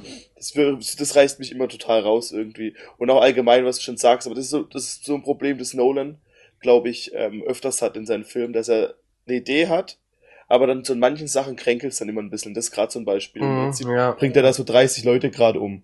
Aber das wird halt dadurch, ich glaube, soweit hat Nolan sich da gar keine Gedanken drüber gemacht. In dem Fall. Also mir, mir gefällt die Idee ganz, ganz gut, dass sozusagen das Haus äh, verbrannt wird von Ra's al Ghul und später dann Wayne Manor verbrannt wird, so als äh, Payoff dann später. Das gefällt mir eigentlich so als Bild. Ähm, aber ich finde das auch etwas unglücklich inszeniert, diesen ganzen Abschnitt, äh, samt der Prüfung. Ähm, naja, aber ähm, vor allem später, wo, wo die sozusagen auf dem Gletscher rutschen und ähm, Russell Al Ghul gerettet wird. Das fand ich damals schon im Kino so, äh, ja, das wirkt jetzt nicht so ganz glaubwürdig, mit einer Hand eben die Person hier hochzuhieven. Das war ja auch ein bisschen Bluescreen, ähm, von daher, ja, das fand ich auch nicht so ganz glücklich. Ich, glaub, oh, ich, fand die, ich fand die Sequenz immer super. Ja? Okay. Ich fand, ich fand die immer so stark, weil sie zeigt, dass man es hier mit Menschen zu tun hat. Klar, es ist wahrscheinlich immer noch unrealistisch, wie er ihn hochzieht, aber man, das Gesicht von Christian Bale in dem Moment, ja, wie er schmerzverzerrt ihn nach oben zieht, äh, man merkt, dass er kein, kein Superheld an sich ist, sondern er versucht es wirklich mit der, dem ihm möglichen Kraft, ihn nach oben zu stemmen. Und ich fand die immer beeindruckend, die Szene. Also ich habe das nie so hinterfragt, ob das jetzt wirklich so mit in den Kontext passt. Für mich war das immer optimal. Ich glaube, realistisch ist die nicht, oder? Ich glaube, da sind wir uns einig. Also, der müsste sich, ja. Das ist ja auch immer eine Diskussion zum Thema, wie realistisch ist Christopher Nolan in seinen Filmen. Das wird, glaube ich, immer so ein bisschen zu sehr auf die Waagschale gelegt. Er sagt ja immer, es ist eine überhöhte Realität. Und die überhöhte Realität verstehe ich und ich glaube auch er so wie ein Stirb langsam Film. Ja, ja, ja, ich weiß, was du meinst. Also ich finde, ich kritisiere das auch gar nicht. Ich wollte damit nur sagen, ich glaube, darüber brauchen uns jetzt hier nicht unterhalten. Das ist jetzt nicht realistisch, aber ich finde es jetzt auch nicht so unrealistisch, dass man da jetzt sagt, irgendwie das passt in den Film nicht rein. Also ich glaube, das ist ja das, was du gerade sagen wolltest. Ja, also Stipp genau. langsam ist jetzt nicht James Bond, aber James, ob jetzt Stipp langsam wirklich jetzt ob das in der Realität so jemals stattfinden könnte, ist eine andere Frage, aber es ist jetzt nicht so überzogen, dass es, ähm, dass es jetzt völlig unrealistisch wirkt. Und das ist ja auch so eine Szene. Ich meine, glaub, ich glaube nicht, dass das jetzt ähm, pur, Realist, pur Realismus wird, ist das mit Sicherheit nicht, weil ich glaube dann, äh, also wenn ich mir jetzt überlege, was so wahrscheinlich äh, Ras Al Ghul wiegt und er da mit der Schulter, also glaube nicht, dass das in der Realität jemand machen könnte, so ähm, in dem Tempo, aber ähm, es ist trotzdem immer noch glaubwürdig genug. Genau, Bruce rettet Ras Al Ghul, bringt ihn noch in eine der Hütten unter und ja, macht sich dann wieder auf nach Gotham und dafür ruft er Alfred, der ihn dann mit einem Privatchat abruft, äh, abholt. Jetzt möchte ich mal gleich hier fragen, weil das ja bei den späteren Teilen dann immer wieder zum Thema wurde, hier wird jetzt nicht erklärt, wie Alfred ihn findet und ihn abholen kann. Und das ist etwas, das wird später in den Filmen öfters mal vorkommen, dass Sachen nicht direkt erklärt werden. Kommt ihr damit zurecht, wenn es solche Sprünge gibt, die nicht detailliert erklären, wie was vonstatten ging? Ja, aber hier hat er sein Geld noch, das hat er später gar nicht mehr. Hm. Nein, ich finde, ähm, es, ist ein, es ist ein Multimilliardär, der, keine Ahnung, der, wahrscheinlich der bekannteste Mensch der, der, der Welt oder so, oder einer der bekanntesten Menschen der Welt, der, der am meisten Kohle hat. Dann geht er halt zum Münztelefon, ruft Alfred an, Alfred in den Privatchat. Also, wo, ich verstehe da nicht so, ich habe dann nie, also wenn sich Leute über sowas aufregen. Ah, das ist Nitpicking. Ja, das ist halt, das, du hast sonst nichts zu suchen, dann beschwerst du Ja. dich über sowas. Es ist fucking Ja. Batman, der springt von dem Hochhaus und ihm passiert nichts, aber dich stört's, wenn er, wenn er mit einem, wenn er, wenn er Alfred ohne sein Privat, ohne Telefon ruft. Ich finde eher, was in der Szene so ein bisschen komisch ist, das ist mir gestern nochmal aufgefallen, ist eher so ein bisschen, haben die jetzt da Kontakt in der Zwischenzeit gehabt oder nicht? Also diese Begrüßung ist so, die ist so, als wenn die irgendwie jetzt sich nicht das erste Mal seit sieben Jahren sehen würden und irgendwie Kontakt hätten. Und das finde ich ein bisschen komisch, weil es dem Film ja schon eigentlich so dargestellt wird, als wenn er jetzt komplett im Exil ist. Ähm, und das habe ich gestern so festgestellt, finde ich ein bisschen befremdlich.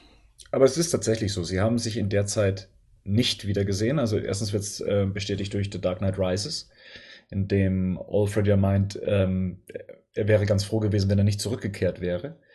Ähm, und er gehofft hat in all den Jahren, dass er ein besseres Leben gefunden hätte. Ähm, es gibt aber auch eine Szene, die rausgeschnitten wurde. Und das war, als äh, Bruce Wayne dann eben in eine Bar kam und dann eben da das, äh, ein Münztelefon dann eben benutzt hat, um eben Alfred anzurufen. Und das war der erste Anruf seit Jahren. Und Okay. war das sehr, sehr emotional oder weil ich äh, die Deleted Scene kenne ich gar nicht. Die gibt's auch nirgends zu sehen, die steht im Drehbuch drin. Ähm, Ah. Ob die jetzt emotional ist, weiß ich jetzt gar nicht mehr. Man, man sieht ihn halt am Telefon, wie er halt eben sagt, äh, hol mich ab. Jetzt ein bisschen länger wahrscheinlich als nur hol mich ab. Hol mich Servus. ab. Wer ist da überhaupt? Ich lebe noch. Hol mich ab! ich kenne sie nicht, Telefonstreich, Telefonstreich. Ja, genau. Ja, nee, ähm, fragt man sich natürlich, Alfred war die ganze Zeit alleine auf Wayne Manor, hat das ausgesessen, hat sich ein schönes Leben gemacht. Naja, das erfährt man ja im dritten Teil, was er macht. Ja, Feiert Menta trinken in Italien. Den ganzen Tag. Der, hat- der hat immer Partys, äh, Partys gemacht. ja, genau. Partyveranstalter war der. Kokspartys in Wayne Manor. Nee. Mist, der kommt zurück. Daddy is back.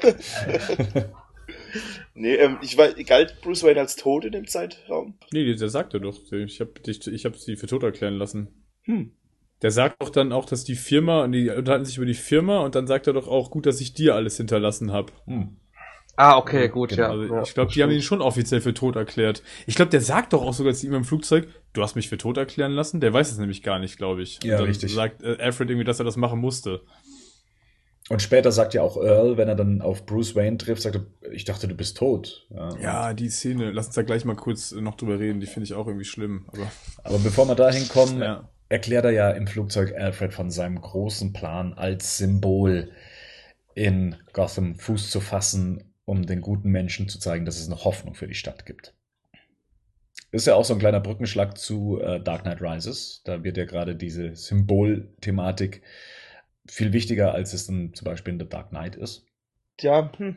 Ob das jetzt mit dem Symbol ist, ich glaube, also ich habe das immer so verstanden, dass es nur für ihn funktioniert, dass nur er das machen kann. Und deshalb hat, hat das für mich im dritten Teil nicht mehr so funktioniert.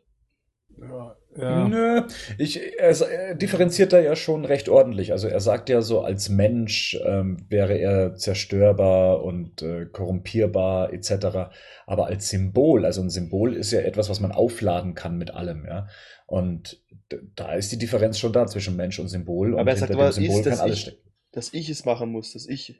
Na klar, kann er ist, er ist derjenige, der damit anfängt. Er ist derjenige, der sich das ausgedacht hat. Es ist ja jetzt keine Gruppengemeinschaft, die sich dieses Symbol ausgedacht hat, sondern klar, einer muss damit anfangen. Und das war halt in dem Fall er. Es wird jetzt nicht konkret gesagt, nö, es könnte auch jeder andere machen, aber er sieht sich halt imstande, eben das zu machen. Ansonsten sind die, die finde ich, mag ich die Dialoge gerade, also ab dem Zeitpunkt zwischen Bruce und Alfred, weil sie jetzt so auf einer, einem Level sind, so. Ja, auf Augenhöhe, aber die haben, die haben, die haben auch eine gute Dynamik, ne? Die beiden, finde ich. Ja, also ja, ähm, Kane und Christian Bale, die haben, das ist eine sehr, sehr spannende und immer ähm, sehr harmonische Dynamik zwischen den beiden. Das, die, die Szenen zwischen den beiden funktionieren eigentlich alle sehr, sehr gut. Also auch durch die anderen Filme hinweg. Das, das bleibt ja, glaube ich, bis, bis zu Rises eigentlich so, dass die immer gut funktionieren, die Szenen mit beiden. Die sind so ein kleines Highlight immer, gell? Ja, genau. Also ich, das, das sehe ich auch so. Also die harmonieren sehr gut miteinander.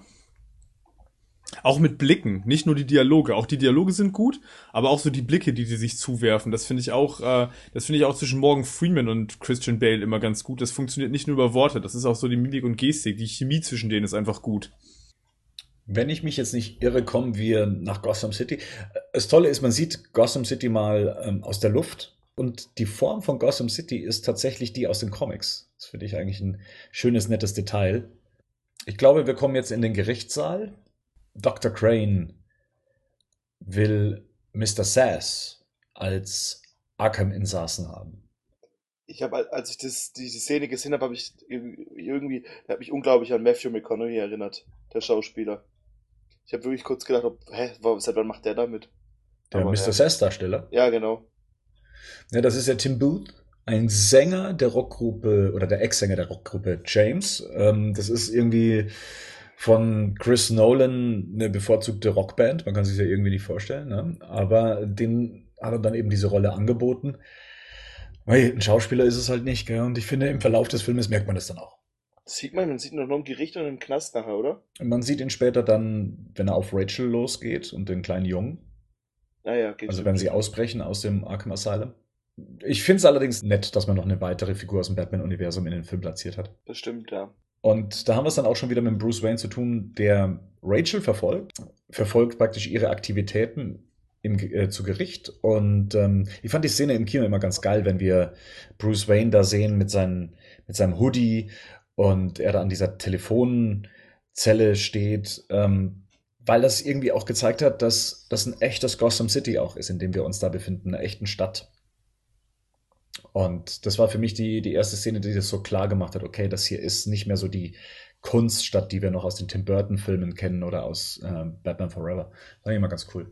Was ich auch geil finde daran, ist so ein bisschen diese Detektivarbeit auch zu zeigen. Ah, das wollte ne? ich sagen, verdammt. So, so, ähm, ist ja mal so der, der, der beste, der größte Detektiv aller Zeiten, aber das hat man bisher in den Filmen eigentlich nie so wirklich gezeigt und jetzt zeigt man so ein bisschen, dass er da halt wie so ein Undercover-Detective einfach auch arbeitet, auch tagsüber, eben nicht im Kostüm, sondern das finde ich schon, das finde ich schon richtig cool, weil das der Figur nochmal diese Ebene gibt, die man bisher in den Filmen eigentlich nie gesehen hat. Ja, und auch dann ähm, ein bisschen weiter, dass er halt dann Zeitung äh, durchsucht, durchforstet und dann sich Notizen macht. Das finde ich ähm, auch etwas schade, dass es in den späteren Filmen äh, dann nicht mehr weiter so gezeigt wurde. Also das ist ein bisschen schade, als ob Christopher Nolan das mal gelesen hat, die eine Szene genommen hat und äh, später gab's das nicht mehr. So. Äh, ich glaube, das ist ein weit verbreitetes Vorurteil, weil es gibt es öfters im Fandom zu lesen, dass dieser Detektivaspekt untergegangen wäre. Hier ist es halt noch der klassische Detektivaspekt, Notizen machen, aufschreiben, es fehlt noch die Lupe und sowas, ne? so wie bei Sherlock Holmes. In The Dark Knight ist es weitaus technisierter. Schon allein die Analyse der äh, Pistolenkugel und so weiter. Er, er setzt halt dann Technik auf einmal ein, wie man es heutzutage machen würde, wie es Profiler heutzutage machen würden. Also da stecken in Dark Knight ähm, noch so einige Detective-Szenen drin. Ich glaube, das ähm, würde man den Film jetzt ähm, zu Unrecht vorwerfen. Naja, das Ding ist halt auch, ich habe, wenn du jetzt die, über die Batman-Filme, die er, ähm, oder die, die Comics so durchliest, dann hat er entweder seine Technik oder seine Gewalt, wie er an Informationen kommt und wie er Sachen, also das so, so Sachen, wie er jetzt hier gerade, wo er da sitzt und Sachen sich aufschreibt, das sieht man eher selten. Meistens sieht man, dass er irgendwas durch den Bettcomputer jagt.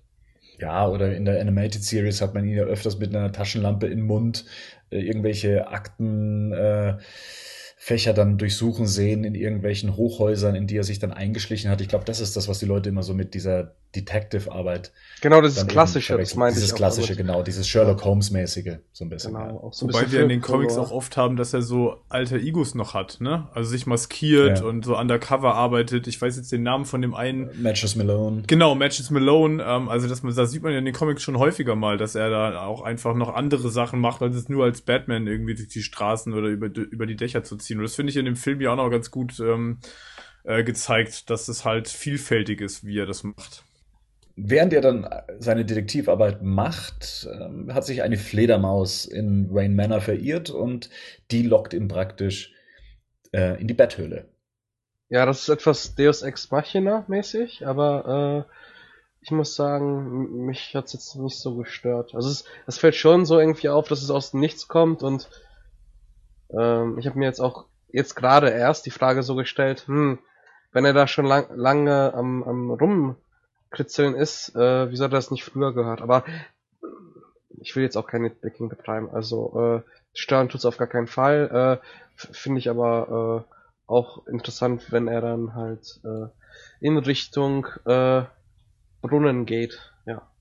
Und die Szene in der Höhle, oder wollen wir da noch nicht hinspringen? Können wir machen. So, okay.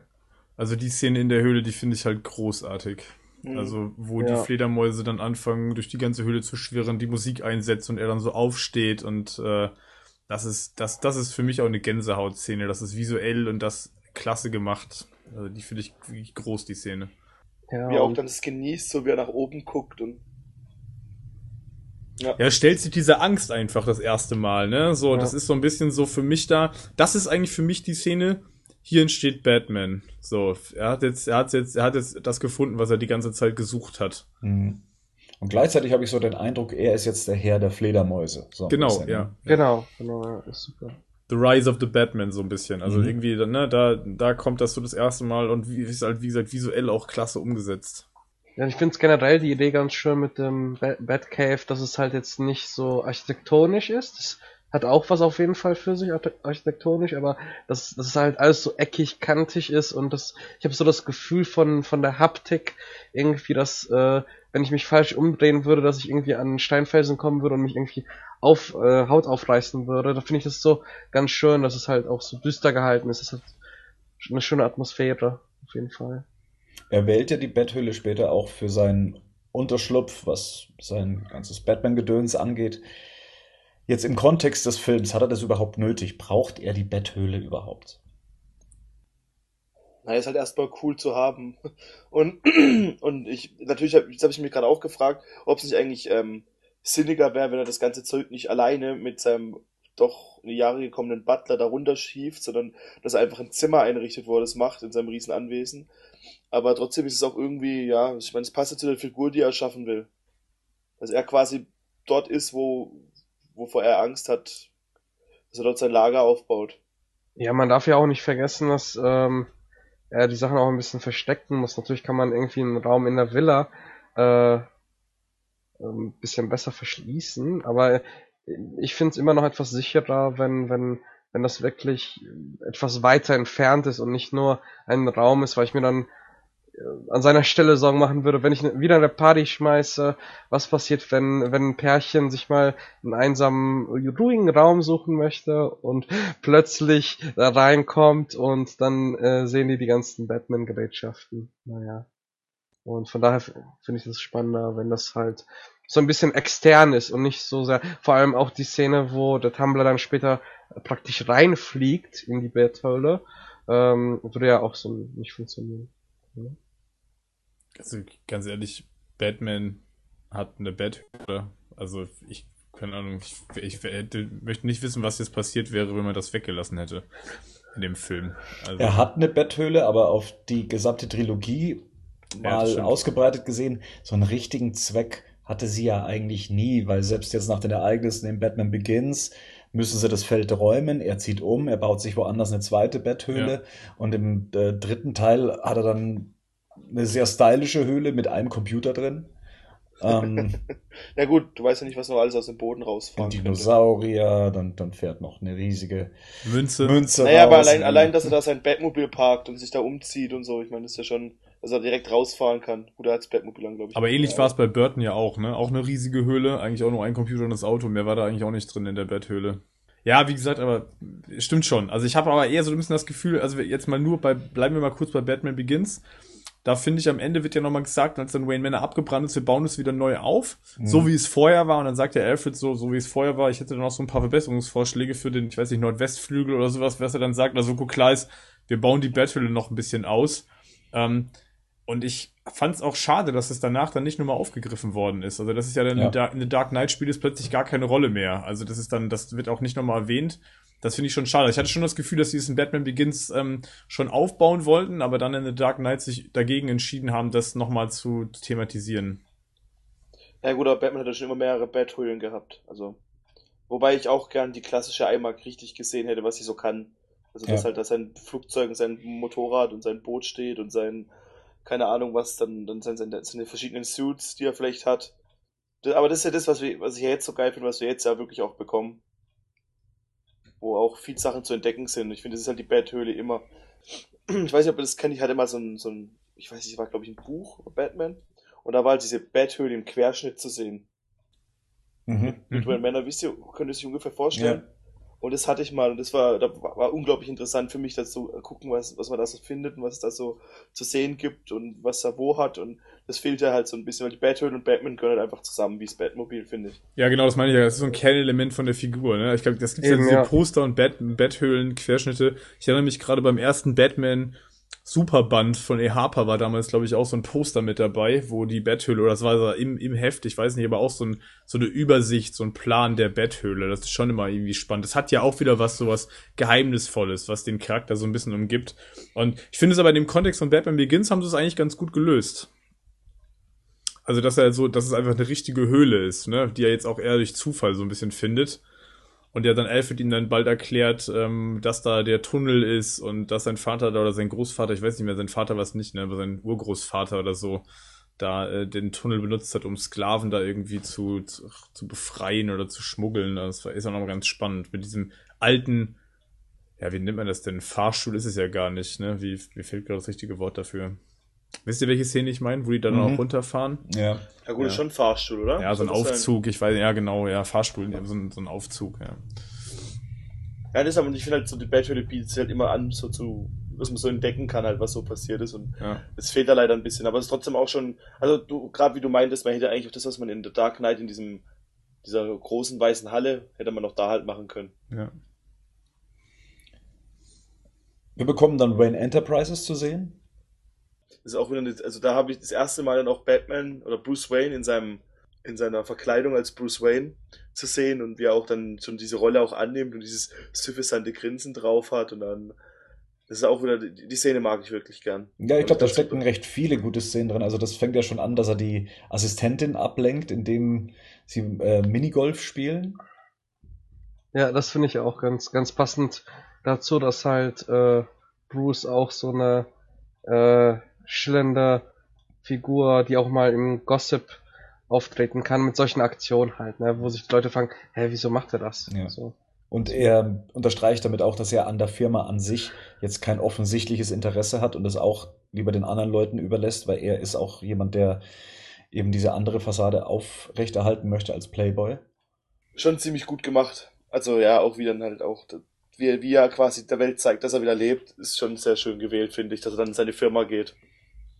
Ja, aber das ist ja das, was ich vorhin so meinte. Die, die Szene finde ich irgendwie komisch im Sinne von, die ist so ein bisschen, ja, die Reaktion ist so unspektakulär, ne? Also auch der, der Earl jetzt, der reagiert so ganz, der macht die Tür auf, da steht dann Bruce Wayne und er sagt dann so, oh Bruce, ich dachte, du seist tot. So, hm, das ist so, ja, okay. Und dann ist gleich ein Schnitt. Also das wirkt für mich so ein bisschen, als wenn da mal, als wenn es da mal mehr Material zugegeben hätte, weil das ist irgendwie so, ja, ich finde es halt einen komischen dramaturgischen Aufbau. Ist jetzt ja nicht ganz unwichtig. Da taucht irgendwie ein Milliardärssohn wieder auf oder jetzt halt äh, der letzte der Wayne-Familie taucht halt wieder auf und das wird im Film halt gar nicht weiter groß thematisiert. Das hat auch vielleicht ein bisschen damit zu tun, dass es im Drehbuch ursprünglich noch eine Zusatzhandlung gab. Und zwar feiert ja Bruce Wayne seinen 30. Geburtstag. Und ich glaube, in einer der Ursprungsdrehbücher war es noch so, dass das Auswirkungen auf Wayne Enterprises hatte. Und zwar, dass er ab seinem 30. Geburtstag kein Anrecht mehr auf Wayne Enterprises hatte. Und ähm, dass deswegen vielleicht ähm, Earl dann so ein bisschen komisch drauf reagiert, ihn jetzt doch wieder leben zu sehen. Ähm, also eher so, oh Gott, jetzt ist der Typ doch wieder aufgetaucht, anstatt ähm, in, in große Verwunderung dann eben äh, auszuarten. Ja, würde passen. Also wie gesagt, ich finde die Szene so ein bisschen, mh, hm, ja, die wirkt so ein, so ein, die wirkt ein bisschen verloren, finde ich. Also, wie gesagt, deswegen sagte ich gerade, vielleicht gab es da noch mal Szenen, vielleicht gab es da noch mal eine ganze, vielleicht sogar, wie du sagst, einen Handlungsstrang sogar, den, der das, der das ein bisschen ausgestaltet hätte, so für sich, ähm, finde ich die Szene in dem Film, die wirkt ein bisschen komisch, aber ja, ist jetzt auch nicht, also wie gesagt, ist jetzt auch keine, nicht schlimm. Viel wichtiger ist ja, dass uns diese Szene Lucius Fox vorstellt. Ähm, Bruce Wayne möchte so eine Art Praktikum machen und möchte sich dann mal die Abteilung angewandte Wissenschaften ansehen. Eine inzwischen stillgelegte Abteilung innerhalb von Wayne Enterprises, die eben von Lucius Fox geführt wird, der da nach unten strafversetzt wurde. Ja, also, wir hatten es ja vorher schon angedeutet, äh, Morgan Freeman, Christian Bale, äh, ist eine super, super Chemie zwischen den beiden und ähm, ich finde das auch an, an, ähm, an der Fox-Figur so toll, dass halt äh, er, er auch im Laufe des Films direkt sagt, ja, ähm, ich weiß, dass sie nicht nur hier rumklettern, äh, erzählen Sie mir nicht mehr, aber halten Sie mich nicht für dumm. Das finde ich eigentlich ganz cool, weil diese auf Augenhöhe sind. Äh, Lucius Fox ist dann nicht so dieser Gehilfe, der nur die das Equipment sozusagen bereitstellt, sondern ähm, auch auch jemand, der mitdenkt, was ja auch in äh, Dark Knight auch nochmal äh, sogar ein bisschen ausgearbeitet wird. Und äh, das finde ich schon sehr schön gemacht. Also auch auch wie hier sozusagen ähm, das Nolanische äh, Batman-Universum präsentiert wird mit all den Gadgets und, und ähm, physikalischen beziehungsweise auch äh, wissenschaftlichen er Erläuterungen, wie was funktioniert. Ich, ich finde es halt cool, wie es gemacht wird, also wie er halt auch vorgestellt wird und auch, wo du gerade meinst, dass er sich halt auch dessen bewusst ist, dass er halt Batman ist und dass man ihn nicht für dumm verkaufen soll. Aber ich finde es trotzdem ein bisschen schade, dass man nicht mal mitbekommt, was er für eine Meinung dazu hat. So, er nimmt es halt einfach hin und gibt ihm halt immer neue Sachen. Aber ich meine, im Prinzip ist das, was Bruce Wayne da macht, ist ja schon erstmal was, wo man sich mit anfreunden muss. Oder wo man halt eine. Ich, ich meine, der bricht halt, der hilft halt ihm quasi dabei, ein Verbrechen zu begehen die ganze Zeit. Also halt sich gegen das Gesetz zu stellen und. Und er nimmt es halt einfach so lachend hin und findet es halt irgendwie witzig, so wie wenn sein Sohn irgendwie, keine Ahnung, jetzt versucht, eine Rockband zu gründen.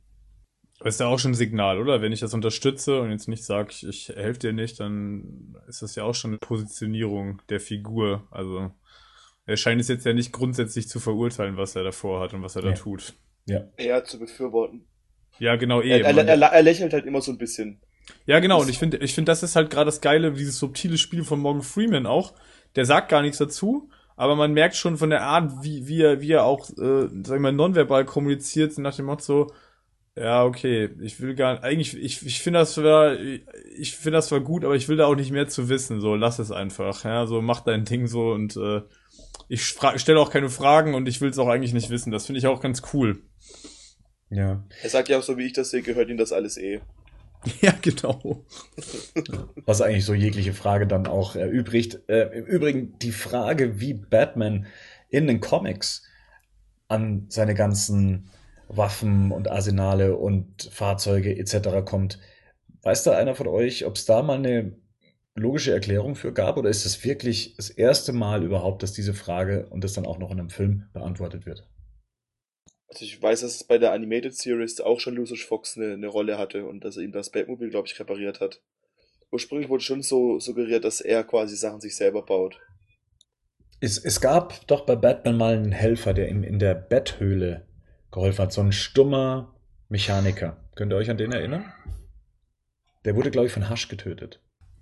Ja, ähm, erinnere ich mich dunkel dran, aber nur.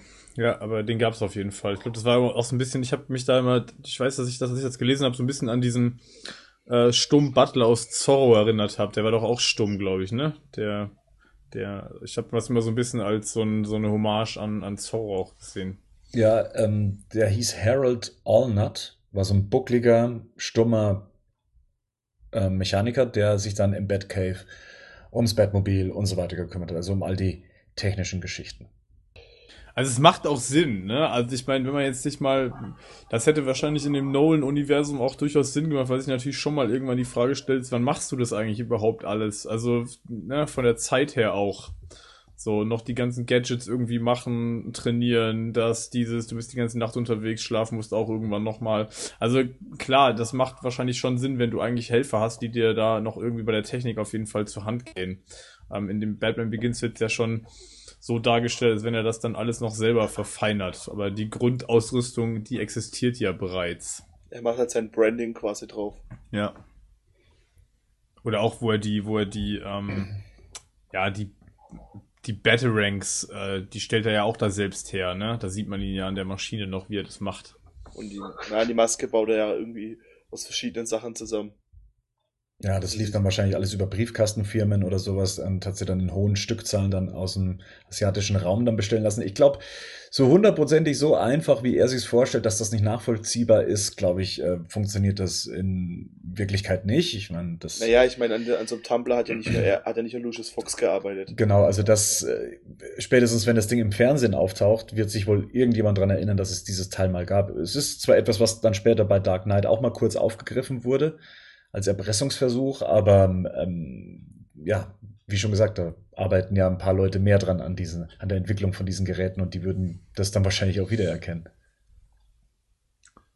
Ja. Unre unrealistischer Kram, ey. Das ist, das tut mir so ein bisschen nur so Movie Magic mit, mit unter. Ja. Das nimmt man halt hin. Ich meine, wie gesagt, wenn man, wenn man sich an Sachen stören will, dann ist es wahrscheinlich nicht das, das Kleinste, woran man sich stören kann, aber so Sachen nehme ich einfach gerne in Kauf, weil ich mir einfach denke, das dient der Geschichte und ich hätte jetzt nichts mehr dazu, hätte da jetzt noch ewig ein Batmobil gebaut oder sowas, oder hätte da verschiedene Prototypen gehabt. Das ist halt immer so der schmale Grat, wenn man sich so als Credo auf die Fahnen schreibt, wir wollen das alles logisch erklären. Woher hat er das alles und sowas? Und klar, beginnt man dann irgendwann mal nachzudenken, ja, aber so funktioniert das dann auch nicht hundertprozentig.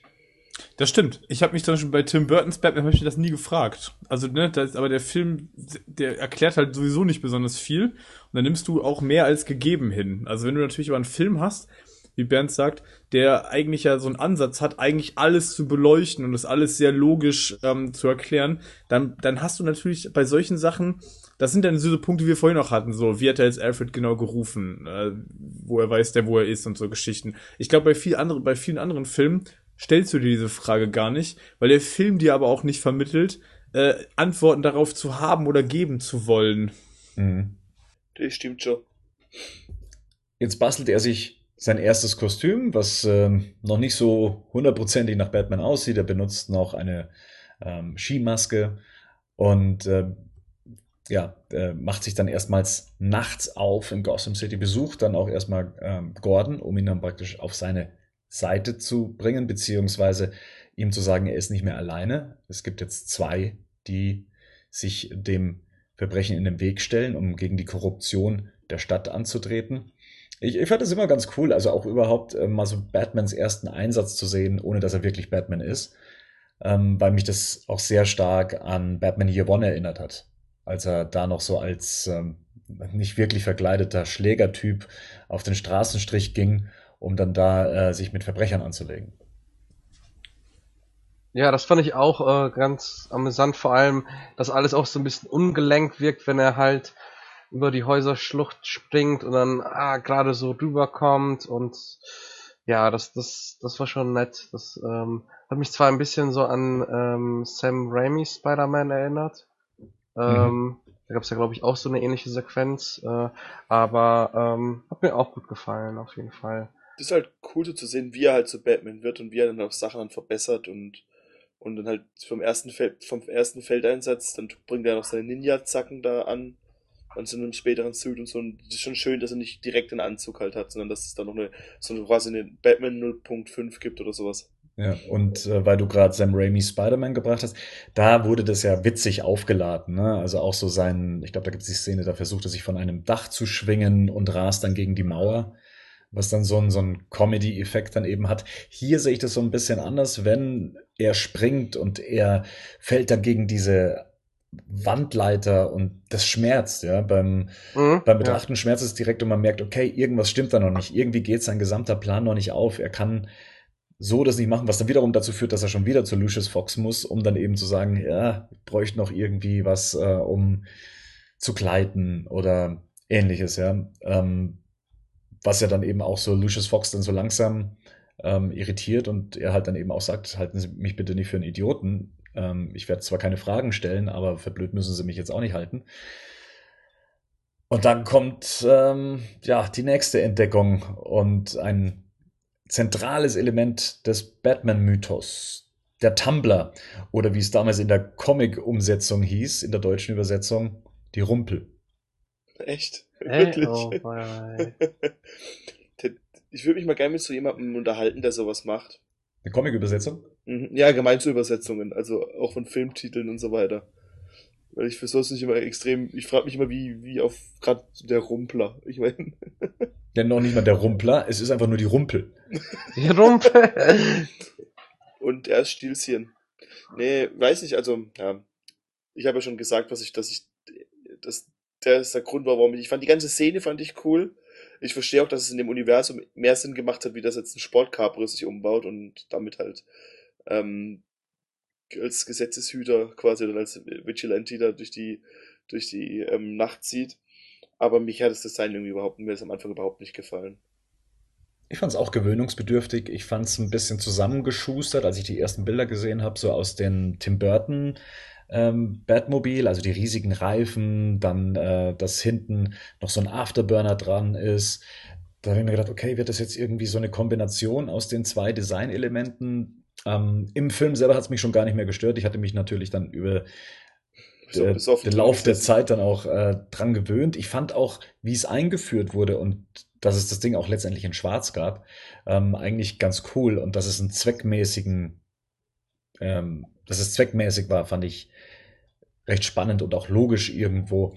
Was ich jetzt aber so in der ganzen Recherche noch ganz interessant war, war, dass äh, Chris Nolan überhaupt nicht dran gedacht hat, das Batmobil einzubauen. Das kam erst in den ersten Gesprächen zustande mit den Warner-Verantwortlichen, die dann gesagt haben, wie, wie sieht's denn aus? Wird's das Batmobil auch geben? Und er gesagt hat, boah, puh, ich wüsste jetzt gar nicht, wie ich das Batmobil da logisch einführen sollte. Und irgendwie war das jetzt auch für seine Story gar nicht so relevant. Ähm, aber er hat verstanden, dass das Batmobil ein wichtiger Teil des Batman- Batman-Mythos ist, dass es die Leute erwarten, ja, so wie das Auto von James Bond oder sowas, ja. Dass das Oh. einfach ganz eng mit Batman verbunden ist. Aber interessant, dass er das ursprünglich überhaupt nicht einbauen wollte. Das Er ist ja auch kein. Comic-Leser, oder? Er kennt die Figur, er liebt die Figur, aber er ist kein Comic-Nerd. Aber er hat nicht dran gedacht, dass das Batmobil so einen wichtigen, ja, so eine wichtige Auswirkung hätte. Ich hätte es spannend gefunden, wenn das ähm, ohne Batmobil funktioniert hätte im ersten Film. Also hätte mich schon interessiert, wie das dann ausgesehen hätte. So, da hätte man vielleicht nochmal dann nicht alle Gadgets auf einmal, sondern sich irgendwann überlegt, okay, ich, ne, ich brauche als Batman auch noch irgendwie ein Fortbewegungsmittel.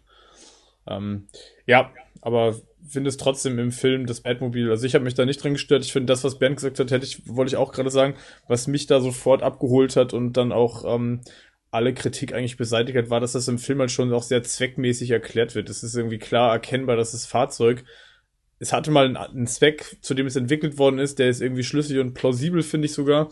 Und ähm, es ist halt ein Militärfahrzeug, was irgendwie einfach Sinn macht. Also, dass ich mir kein Auto umbaue, sondern ich habe hier ein, ein Auto oder ich habe ein Fahrzeug, was, was auch schon zu militärischen Zwecken entwickelt worden ist. Aber wie hättet ihr das gefunden? Batman ohne Batmobil in, in einem Film jetzt zum Beispiel? Wie hättet ihr darauf reagiert? Hätte, hätte euch das gefehlt? Ja, das Ding ist halt, wie, wie kommt er nach Gotham City? Fährt in Alfred dann? Das wäre das, fährt er mit der Bahn? Batman-Taxi. Nee, nee, aber ich hätte es beispielsweise sehr spannend gefunden, wenn wir vielleicht so ein bisschen äh, gesehen hätten, wie er vielleicht äh, sich von Hausschlucht zu Hausschlucht bewegt oder halt, äh, ja, halt so dieses, ähm, was, was, was mir manchmal so fehlt, jetzt nicht bei dem Film hier, aber äh, halt, dass er halt durch die Gassen streift äh, und dort jemand verfolgt oder hätte ich auf jeden Fall wesentlich erfrischender gefunden. Aber es ist jetzt so, wie es wie es stattgefunden ist, auch kein großer Kritikpunkt. Wobei ich aber sagen muss, dass der Tumblr für mich so das schwächste Element oder das größte Kritikpunkt für mich am Film ist. Also den finde ich wirklich, ähm, wie ihr schon gesagt habt, sehr nützlich, aber ähm, nicht ikonisch. Ich finde beispielsweise jetzt das von Batman vs. Superman wesentlich interessanter, schöner auch, äh, auch wenn es in eine ähnliche Richtung geht, aber äh, ja, also das finde ich ein bisschen schade. Aber ohne, ey, wieso nicht? Wenn es da coole Story-Einfälle äh, gegeben hätte und ich denke, Nolan hätte das schon irgendwie hinbekommen, aber irgendwann ist auch genug, ne? Da musst du halt äh, die Tradition äh, wahren. Also ich finde schon, dass sich das Batmobil inzwischen zu einem, zum was Ikonischem entwickelt hat, wie du gesagt hast. Also das wurde schon zu so einem Kultgefährt. Was ich ja ganz spannend finde, ist auch, dass sein Zweitname, also der Tumblr, inzwischen recht verbreitet ist. Also nicht nur im Fandom, sondern auch äh, Filmfans das Ding dann nicht Batmobil nennen, sondern Tumblr. Also sonst die anderen Batmobile haben ja nie einen Beinamen. Deshalb, sticht es wahrscheinlich auch so ein bisschen hervor, weil die, die anderen waren einfach nur das Batmobil und das ist halt der Tumblr. Genauso wie das, das, das Flugzeug nicht Batwing ist, sondern The Bat und deswegen, glaube ich, sticht es halt so ein bisschen hervor. Wobei ich, wie gesagt, also wenn wir jetzt gerade allgemein die Fahrzeuge, gefallen mir alle nicht so gut und mir gefällt, wenn dann das Motorrad noch am besten. Bei den Nolan-Filmen meinst du jetzt? Ja, ja, genau. Ja, okay. Genau. Wobei es, glaube ich, aus allen Filmen später das Batmobil die beste Verfolgungsjagd hat, die in einem Batmobil stattgefunden hat bislang. Findest du? Ja, das stimmt. Ja. Ich finde, ich mag, ich ehrlich gesagt mag ich diese, wenn Catwoman das, das Batpod fährt. Das gefällt mir am besten, was mit seinem Ja, Fahrzeug klar passiert. gefällt dir das, ne? ja, nee, aber. Aber es ist ja kein Batmobil und es ist keine Verfolgungsjagd. Ja, okay, dann, dann ist es sehr gut, aber du hast das Batmobil im Prinzip nur in dem Film. Im zweiten ist es ja nicht so, ist ja der, nur die Hälfte des Films dabei. Immerhin. Hier ja auch. Ja. Hm. Also, wenn man mal so von den ganzen Batmobilen, die wir im Laufe der Zeit gesehen haben, inklusive den Tim Burton-Filmen, ähm, dann hat hier das Batmobil, glaube ich, so die, die, den kraftvollsten Auftritt vielleicht nicht den ikonischsten Auftritt, aber den kraftvollsten Auftritt. Ja, ich, ich, ich liebe das Tim Burton Batmobil. Ja, das ist für mich immer noch das Batmobil. Designtechnisch, ähm, wie es im Film präsentiert wurde, wie es äh, in den Gesamtkontext des Films reinpasst, ist das für mich das Batmobil immer noch. Ja, also da kommt nichts dran. Aber rein was den Zweck des Batmobils angeht und wie das Batmobil eingesetzt wird, ist es bei Batman Begins die beste Lösung bislang gewesen. Also die, die ja, beste Szene, schon. die das Batmobile je hatte. Wie gesagt, ich habe ja auch, ich habe halt nichts über den Film gewusst und dann, ich war, wahrscheinlich wird sogar bei dir auf der Seite gewesen sein, wo das erste Bild enthüllt wurde von dem, das wurde ja auch damals so ein Wo denn sonst? Und ich habe es gesehen und dachte mir so, und dachte mir so, äh, nö. Weil ich zum Beispiel auch dieses Nö halt so. ich hatte Geile aber, Reaktion. Nö. Ja, nee, aber ich hatte, ich hatte halt auch nichts über den, ich habe auch, auch nichts über den Film. Tag gewusst. ist gelaufen. Ich wusste nicht, ob das jetzt, ich habe mich hatte am Anfang extrem an diesen, an diese, diese schemenhafte Erinnerung, die ich von dieser einen Episode aus der Animated Series hatte, erinnert, wo, wo, wo diese die Legends of the Dark Knight oder wie die heißt. Wo man dann diesen Panzer sieht, den ein Batman in Dark Knight Returns hat. Da hat es mich unglaublich dran erinnert und und ich konnte damit halt nicht so viel anfangen irgendwie und äh, ich wusste nicht, warum das jetzt so aussieht und ich mag halt zum Beispiel das von der Animated Series, das Batmobile, gefällt zum Beispiel mir am besten. Und so, so habe ich es mir halt vorgestellt, dann habe ich halt irgendwie so einen zusammengeschusterten Klotz gesehen. Ja, also mein Favorit ist auch das äh, von der Animated Series und äh, ja, das finde ich halt ähm, für mich hat das ähm, nicht so eine Designsprache oder Designform, sondern ist halt nützlich und passt, passt natürlich sehr gut zu dem neuen Batman, finde ich auch generell als Idee interessant, aber so, äh, ich würde es mir jetzt nicht ins Regal stellen. Also wenn dann lieber das von der Animated, Animated Series, ja. Ja, das, das, das sehe ich aber auch so. Also im Film finde ich es gut, wie es eingesetzt wird und macht irgendwie für mich auch Sinn. Ähm, aber ich, das würde ich mir jetzt auch nicht irgendwie ins Regal stellen. Also ich finde es jetzt nicht so stylisch und optisch ansprechend, dass ich mir das jetzt irgendwie als Modell oder so irgendwo hinstellen würde. Sonst noch Meinungen zum Batmobile? Hm, ich bin durch. Mein Rant, der keiner war. Ihr merkt schon, es gibt viel zu Batman Begins zu sagen und dabei haben wir erst die erste Hälfte des Films erreicht. Aber wir wollen euch auch nicht mit einem sechsstündigen Badcast foltern und uns selbst auch nicht. Und deswegen werden wir die Filmbesprechung an dieser Stelle pausieren. Im kommenden Teil 2 sprechen wir dann über Batmans ersten Auftritt, sein Kostüm und natürlich bis hin zum großen Finale. Darüber hinaus werden wir dann natürlich noch unsere persönlichen Meinungen zu Batman Begins kundtun, was uns gefallen hat und was weniger, und werden darüber sprechen, wie erfolgreich der Film war und was der Film alles bewegt und verändert hat. Bis dahin bedanke ich mich in die Runde bei Rico, Henning und Patrick und sage danke fürs Zuhören. Bis zum nächsten Mal bei Batman Begins Teil 2. Servus miteinander. Ciao. Ciao. Ciao.